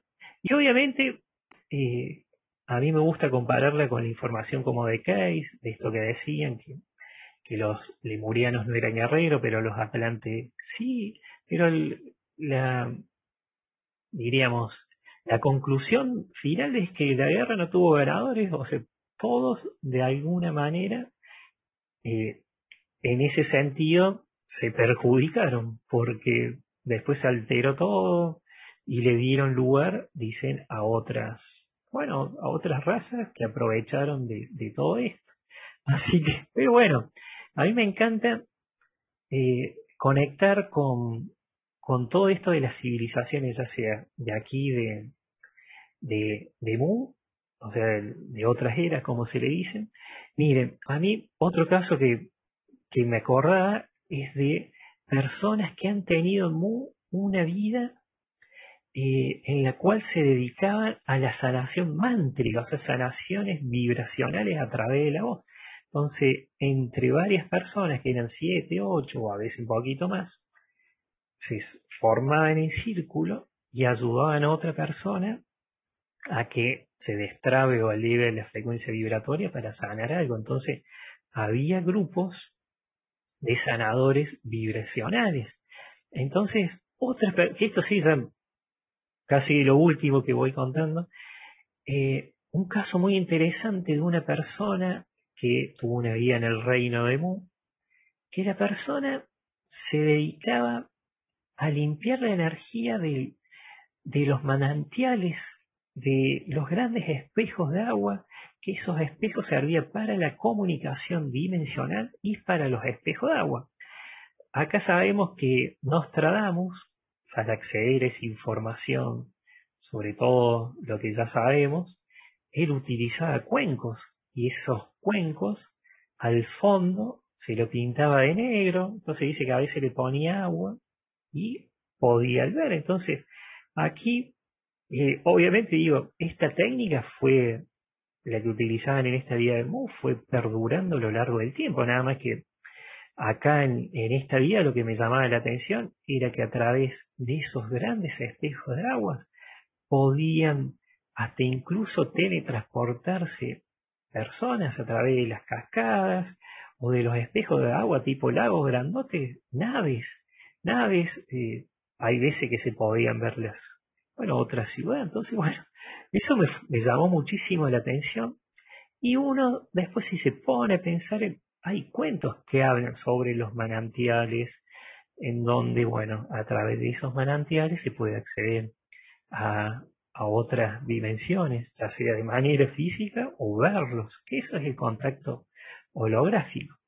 Y por último, algo que más me llamó la atención era sobre Agartha. Bueno, de hiperbórea a mí también me hablaron de algunos casos de hiperbórea que los griegos y los celtas irlandeses hablaban sobre esa civilización de Hiperbórea y la capital Tule, que decía que era la tierra del sol eterno, que después se fueron para, obviamente por los cambios climáticos, para lo que es el desierto de Gobi. Entonces, bueno, tuve algunas también, menos siempre digo, pero me ha tocado personas que han tenido vida en Hiperbórea hace miles y miles de años. Pero lo que más me llamó la atención es cuando me empezaron a hablar de la tierra interna, de Agartha, personas que han vivido en Atlántida, en Mu o en otra civilización, que puede ser la que estaba en la Antártida, que dice que algunos eran también los rey, el reino ariani. Entonces, que han ido a una iniciación a Agartha, o sea, la tierra interna. Y, y para llegar a ese lugar dice que era a través de invitaciones, que uno agarraba y dice, bueno, me voy a aprender sobre lo que sea Agartha, la tierra interna, no. Dice que le envían las invitaciones, como lo siguen haciendo, dice actualmente, para ir a una iniciación a la tierra interna.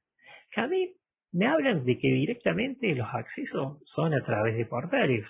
Una persona puede entrar a ese lugar a través de lo que puede ser una cueva, pero también otras civilizaciones tenían esos portales que estaban sobre la superficie, así que los accesos a esto de la tierra interna, eh, la tierra interna, como le llaman, bueno, también se la conoce como los intraterrenos, pero bueno, a mí directamente me hablan así, de esa manera.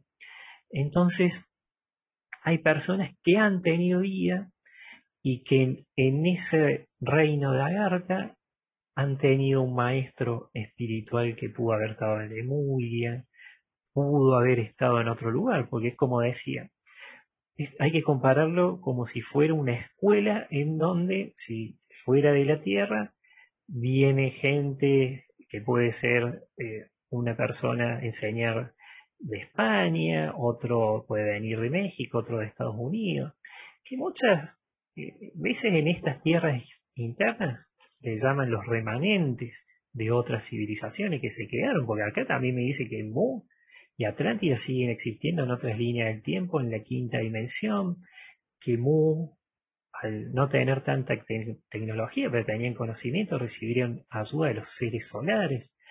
Entonces, bueno, me hablan de un montón de cosas. Y sobre todo una vez le pregunté por qué siempre se dice que nosotros somos seres solares. Y bueno, y ahí me explicaban eso que comenté más adelante, de que nuestros orígenes, si estamos aquí en la Tierra, es de los soles. Entonces por eso se le dice, hay seres solares. Me acuerdo de un caso de una señora que hablaba de que, y eso que no era ahora, sino en los 80 más o menos, la persona que era mayor le decía a su hija que bueno no le creía y a los nietos de que ella venía de otro de otro lugar que era un lugar muy bueno ella directamente decía que eh, había ido el sol y que era su hogar el sol que creo que también Pachita no me parece allá de México ella hablaba sobre sobre que le ayudaban los para hacer las cirugías psíquicas seres solares y que ella había estado en el sol. Entonces bueno hay un vínculo que, es obviamente mucho más profundo de personas que desde chico miran las Tres Marías, o sea, el cinturón de Orión y sienten nostalgia, personas que, que bueno, sienten diferentes tipos de nostalgia sobre otras cosas que para algún otro le puede parecer extraño, pero acá me acuerdo que esta señora hasta me decía que la familia la retaba obviamente con la educación, pero le decían que estaba loca así directamente porque era una, locura, no venía eso.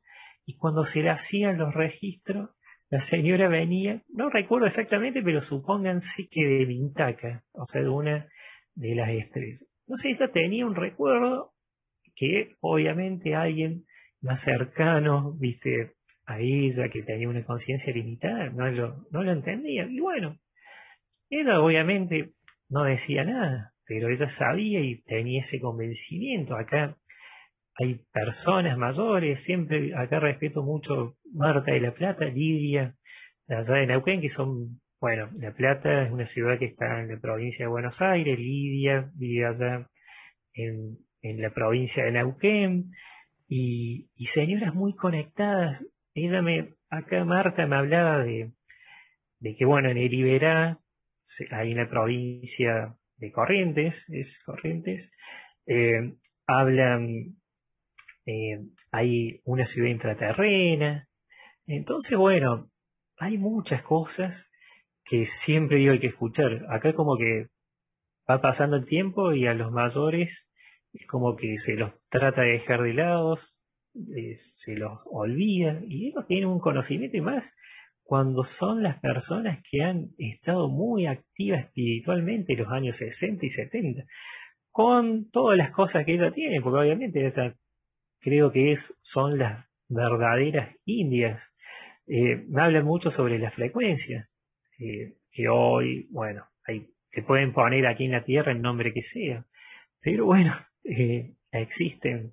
A mí me dividen las frecuencias en 11, 22 y 33. 11 cuando están totalmente desconectados, 22 cuando están un poquito desconectados, tienen alguna traba, pero se están acercando ya a otra, al, a lo espiritual, a que existe otra realidad.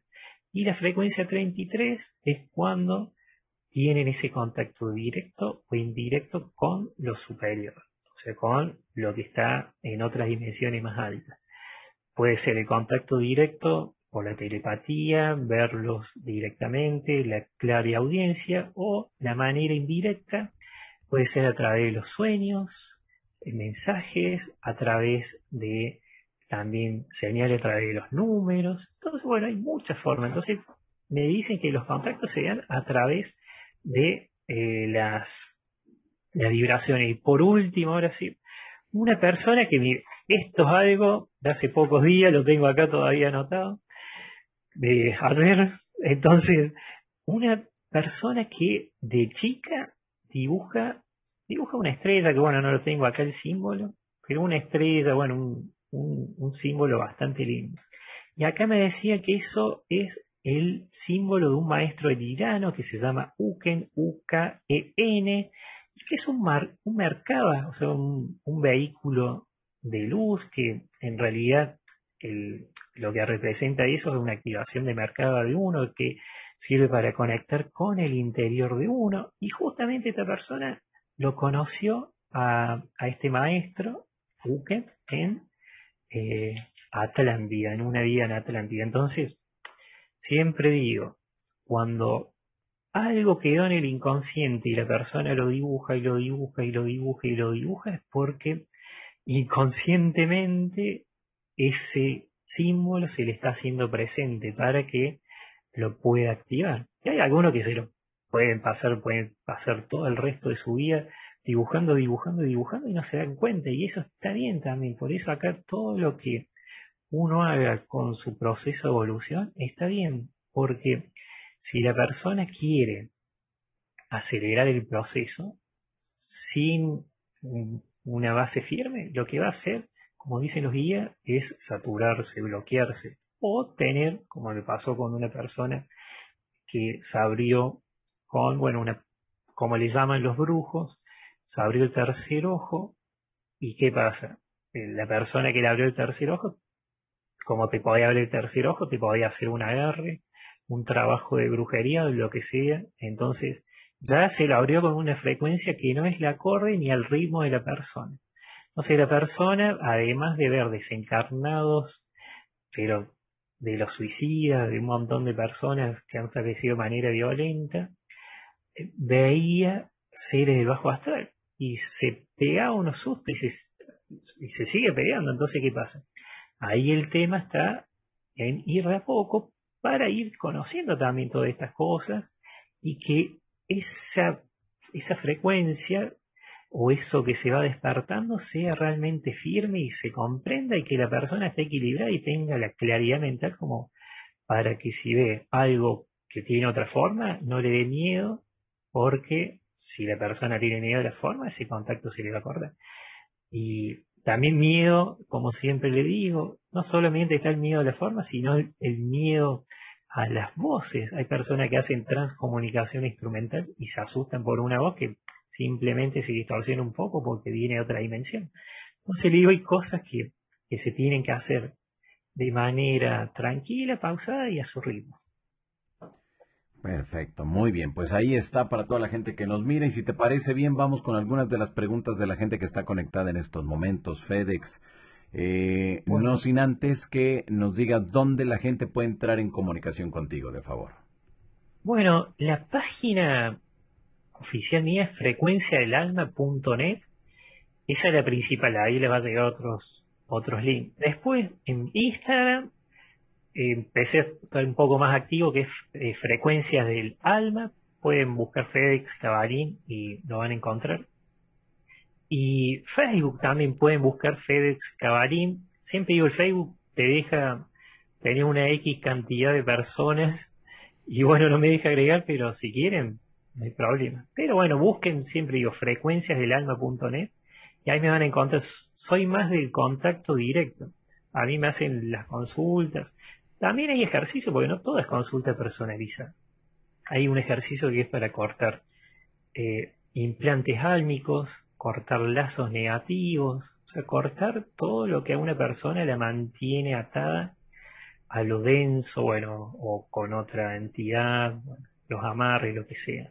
También hay otros ejercicios que tiene un poquito el comienzo de lo que es la revisión de la memoria interna del alma, o sea, una sesión de vidas pasadas, porque bueno, también soy de lo que se conoce ahora como un hipnoterapeuta, nada más que esto una técnica un poquito más enfocada en vez de la hipnosis, ya un poquito más abrir esa memoria interna y que la persona a través de la técnica de las visualizaciones holográficas, o sea, la transmigración de conciencia pueda conectar, ya sea a través de lo visual o sentir. Entonces, bueno, eso, eso es parte de ese ejercicio, que en realidad es ejercicio para conectar con la ciudad dimensional de quinta dimensión, pero como ese ejercicio para conectar con esa ciudad de quinta dimensión eh, necesita una limpieza, es muy bueno para limpiar, por eso recomiendo que en la web está. Entonces ya sabe, frecuenciadelalma.net. Perfecto, muy bien, pues vamos con esas preguntas. Alicia Montes de Oca, ¿cuántas vidas son aproximadamente las que vivimos aquí en el planeta escuela? Mira, acá me dicen que el promedio normal es dentro de 9 a 13. Algunos más, otros menos, pero no es que uno se la pase encarnando, porque el antropocentrismo ya fue, como decía, antes se creía que el, el, ser humano era el único en, en, el universo y también esto va muy de la mano con la teoría de que todo el universo giraba a través de la Tierra. Entonces, obviamente que nosotros estamos acá, pero podemos materializar, materializarnos en otro lugar. El promedio, supóngase, para ponerle un número, puede ir de 200 a 230, 40 o la que sea más general, pero aquí en la Tierra puede ser de 9 a 13, puede ser un poco más, un poco menos. Ya si una, un alma encarna y, y, tiene, no sé, 100 vidas en la Tierra, es porque está muy apegada a lo material o es una, trampa, es una trampa del karma, una alma esclava que está acá y que en vez de volver a su casa original va a esa dimensión arconte y regresa y después vuelve y después regresa y después vuelve y regresa, que se convierte como una especie de, ciclo de trampa de karma, un círculo vicioso. En cambio, el alma libre eh, que dice, obviamente, mi libre albedrío se respeta porque así lo decido, cuando desencarne va a volver a su casa o va a ir a donde quiera, porque se maneja bajo los acuerdos de Nori, que dice que es un acuerdo que se realizó para las almas, para que no se las esclavicen hace miles de años, pero bueno, obviamente que uno cede cuando uno se esclaviza es porque hizo un convenio, un pacto, quiso arreglar algo con otra alma, o sea, con otro ser, más que todo un ser, un ser este, regresivo como un draconiano o un insectoide, como dice, entonces ahí sí, ya tiene un convenio, un pacto y se vuelve esclavo álmico. Entonces de ahí es lo que a través de la religión le dice que si uno le vende el alma al diablo, eh, es como que va a estar eternamente encadenado entre... Entonces, fuera de la religión, sacándolo de ese contexto, lo que ahí se dice es que cuando uno entrega su libertad a otra alma que lo manipula y que a lo mejor le da algo, después queda atrapado con esa alma hasta que decide, se da cuenta y lo puede cortar, porque por suerte esas cosas se pueden cortar, nada más que hay que darse cuenta. Y la forma es fácil. Si uno está en un lugar donde hay una persona que dice que es Jesús y, te hace realizar rituales que no son ni siquiera, viste, eh, rituales que a uno le favorezcan de alta vibración y, y que hace sacrificar animales o maltratar a otro. Entonces, obviamente que esa persona tiene un implante álmico y lo que hace es seguir juntando más, más personas para que después todos vayan todos juntitos a esa dimensión, esa trampa arconte. Entonces, por eso siempre digo que hay que salirse de esa idea de que si tenemos millones de años de evolución, todos esos millones de años la vivimos aquí en la Tierra. Aparte hay que tener en cuenta también las dimensiones paralelas. Por eso a mí me gusta mucho lo, de los entornos energéticos y de los cuerpos energéticos, que habla del primer cuerpo energético, que es una copia exacta del cuerpo físico, y después el segundo cuerpo energético, que es de luz, y a veces cuesta, activarlo, nada más que uno cuando sale el astral puede decir, activo mi segundo cuerpo energético, solamente una vez o dos, pero una que me acuerdo conscientemente lo pude activar porque estaba en el astral y me di cuenta. Y gracias a ese libro que siempre digo, bueno, hay personas que me fueron recomendando, pude activar ese cuerpo y me miré las, o sea, bueno, con lo que uno dice que son las manos, pero veía lo que sería el lugar de las manos, todo eran como amarillas y energía pura. Y fue algo lindo porque me acuerdo que me las miraba y después, bueno, es como, tampoco tuve mucho tiempo ahí, pero fue algo que me sorprendió. Entonces, siempre digo hay que estar atento a todas estas cositas. Perfecto, Sofía Gales, yo soy una especie de antena para mi hermano cuando me hace Reiki recibe mensajes y yo no. ¿Por qué será esto? Y porque hay personas que tienen desarrollado más el tercer ojo o esa forma de conectar. Hay muchas personas que a través del Reiki conectan.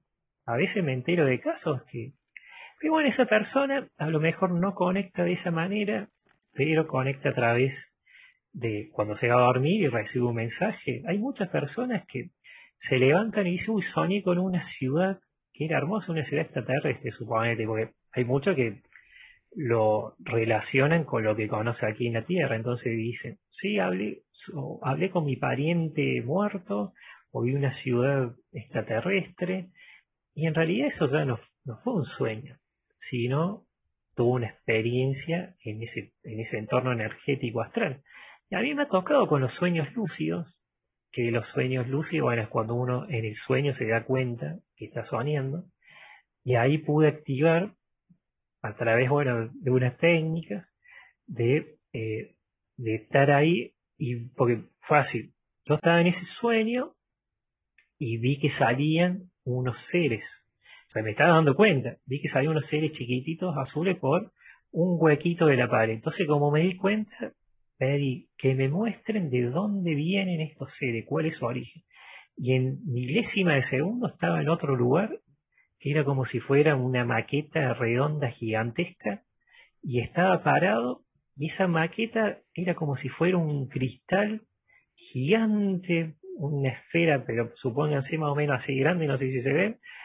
Entonces, adentro tenía como unas maquetas de edificios, pero no era edificio como lo conocimos acá, era de otra forma.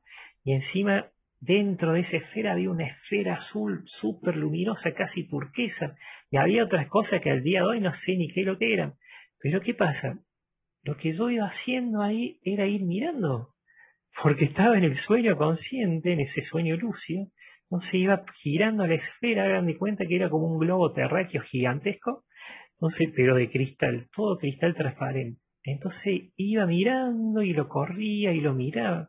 Entonces siempre digo, cuando las personas se den cuenta que están durmiendo, pidan algo, porque, se, porque ahí, bueno, es una de las formas de, abrir otras puertas. Y si ella a lo mejor tiene el contacto a través de los sueños, que, le, que lo pida o que antes de dormir diga, bueno, a ver, le pido a mi maestro espiritual que conscientemente y a su tiempo, porque siempre, viste, tiene que ser el tiempo, me ponga en contacto de una manera más directa y puede ser una consciente o inconsciente. Hay personas, me acuerdo de una amiga de Capilla del Monte, que ella dice, ah, no, no estoy conectada, pero inconscientemente larga palabras y de cosas que está súper conectada. Nada más que bueno, ese es el ego que te tira para abajo. Entonces, no todo es, es telepatía. hay muchas formas de conectar.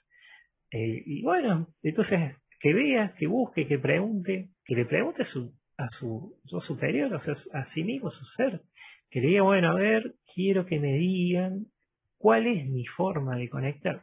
Y de alguna manera se la van a mostrar. A lo mejor esa técnica de preguntar la primer, la primer tarde, noche o el día que sea, ¿viste? O, bueno, que pregunte cada vez su ejercicio, eh, ella va a recibir en algún momento, a lo mejor en la primera semana, en el primer mes, eh, va a recibir eh, esa respuesta que necesita. Así vos perdone por ahí por las, ya está viendo las 3 y 33, ¿eh? Oh, ya las neuronas se van peleando. Ok, perfecto. Vamos con más de las preguntas ya para ir cerrando esta conversación. Dice por acá Ricardo Esteves.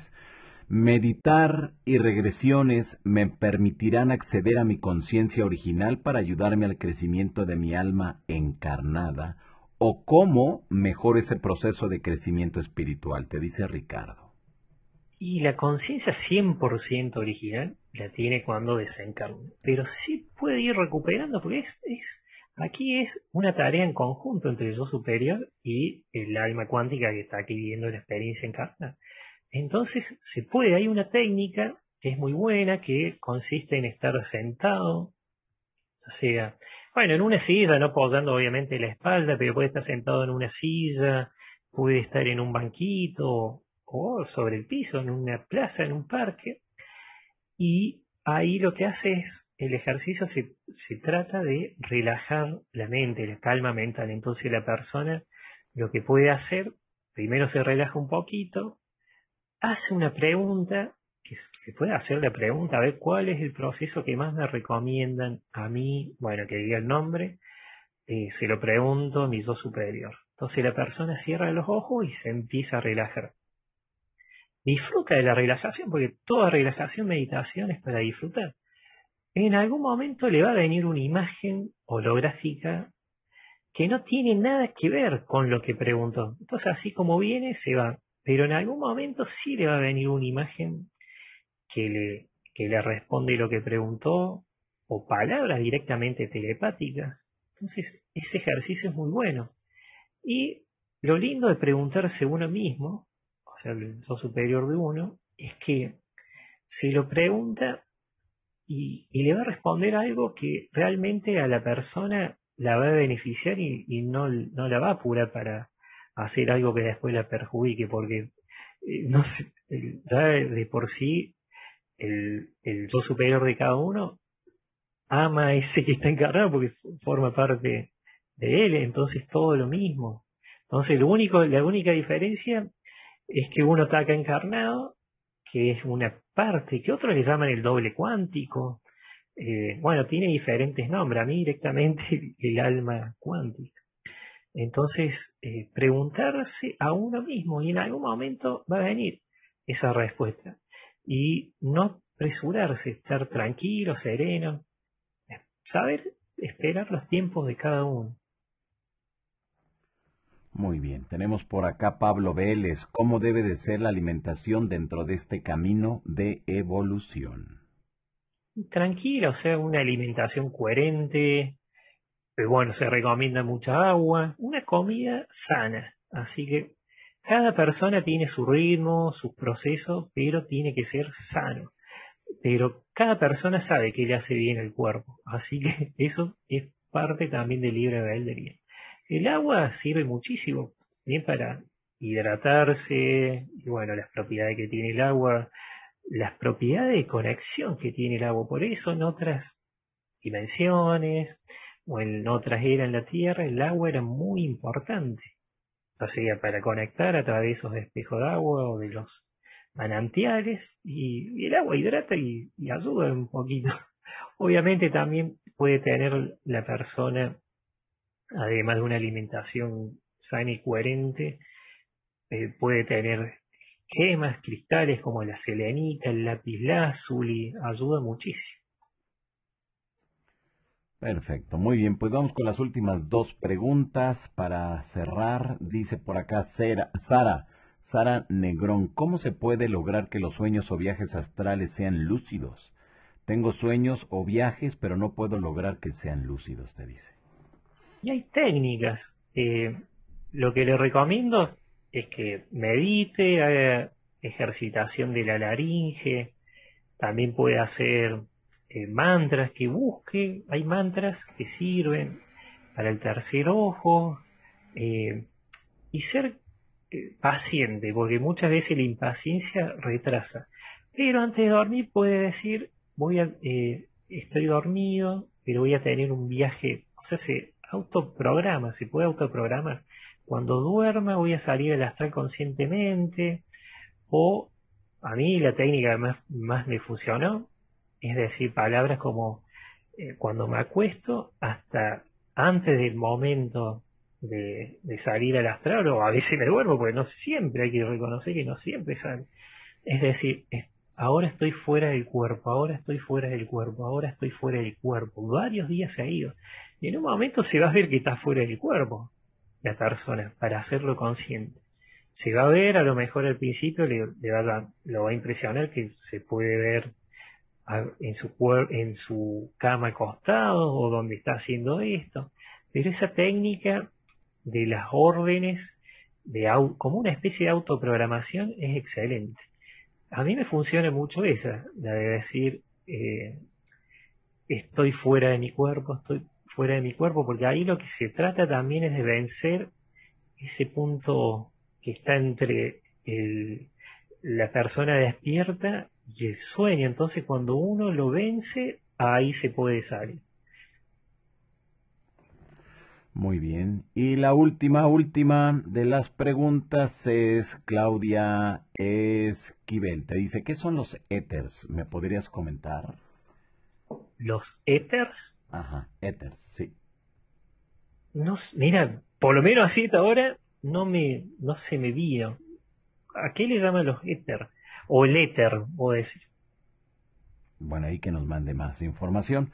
Sí, porque te digo, hay, bueno, hay muchos seres, pero bueno, hay, por eso no sé a qué se refiere, perdón por... Claudia Esquivel, ¿el agua tiene código para tener vibración, te pregunta? Bueno, sí hay documentales sobre el agua. Entonces, eh, ver que a través de diferentes frecuencias el agua tiene un movimiento, así que sí, hay códigos. Y obviamente que el agua es mucho más importante de lo que ya sabemos que es importante, así que hay mucha gente que investiga todo el tema del, del, agua, así que obviamente que, que sí, tiene sus códigos, pero bueno, eh, hay veces que los códigos que tiene el agua eh, son para uno, porque puede haber, puede tener códigos para hacer una limpieza, eh, también, bueno, tiene diferentes maneras, pero hay gente que sana con, con agua, va a ser limpia la energía con el agua y, y ellos hablan mucho de los códigos del agua. Perfecto, pues ahí está. Pues FedEx, nuevamente danos tus vías de contacto, de favor. Bueno, frecuenciasdelalma.net es la página, la que, bueno, la, página oficial. Y después en Instagram, frecuenciasdelalma.net. Y ahí van a, van a poder, eh, bueno, conocer un poquito más, pero siempre recomiendo la página frecuenciasdelalma.net. Ah, y hay algunos videitos, me acuerdo que también tengo el YouTube, que es FedEx Cabalín, que ahí subí algunas cositas, subí algunas sesiones de transcomunicación instrumental, eh, sobre todo las sesiones holográficas. Pueden ver ahí que, bueno, hay, hay algunas cosas que, que compartí. En frecuencias eh, FedEx Cabalindio, en YouTube. Perfecto, pues ahí está para toda la gente que, que nos mira, que te siga, que esté muy al pendiente de todo ese trabajo tremendo que vienes realizando ya desde hace mucho tiempo, FedEx. Y muchas gracias por haber estado acá esta noche con todos nosotros.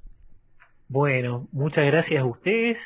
Y bueno, eh, espero que haya sido claro y, bueno, que haya entendido las preguntas.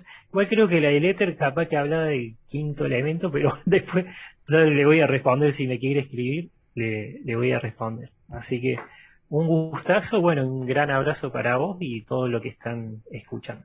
Pues muchas gracias, de verdad te lo agradecemos un montón, FedEx, que hayas estado aquí nuevamente ayudándonos a entender pues, todo lo que implica este asuntito y yo creo que nos ha quedado muy claro. Así que te mandamos un fuerte abrazo y muchas gracias. Bueno, gracias a todos y un gran abrazo para todos y bueno, excelente mes y semana a todos. un saludo. Gracias, nos vemos. Gracias, bye bye. Hemos escuchado a nuestro querido amigo y colaborador de la insólita experiencia FedEx Cabalín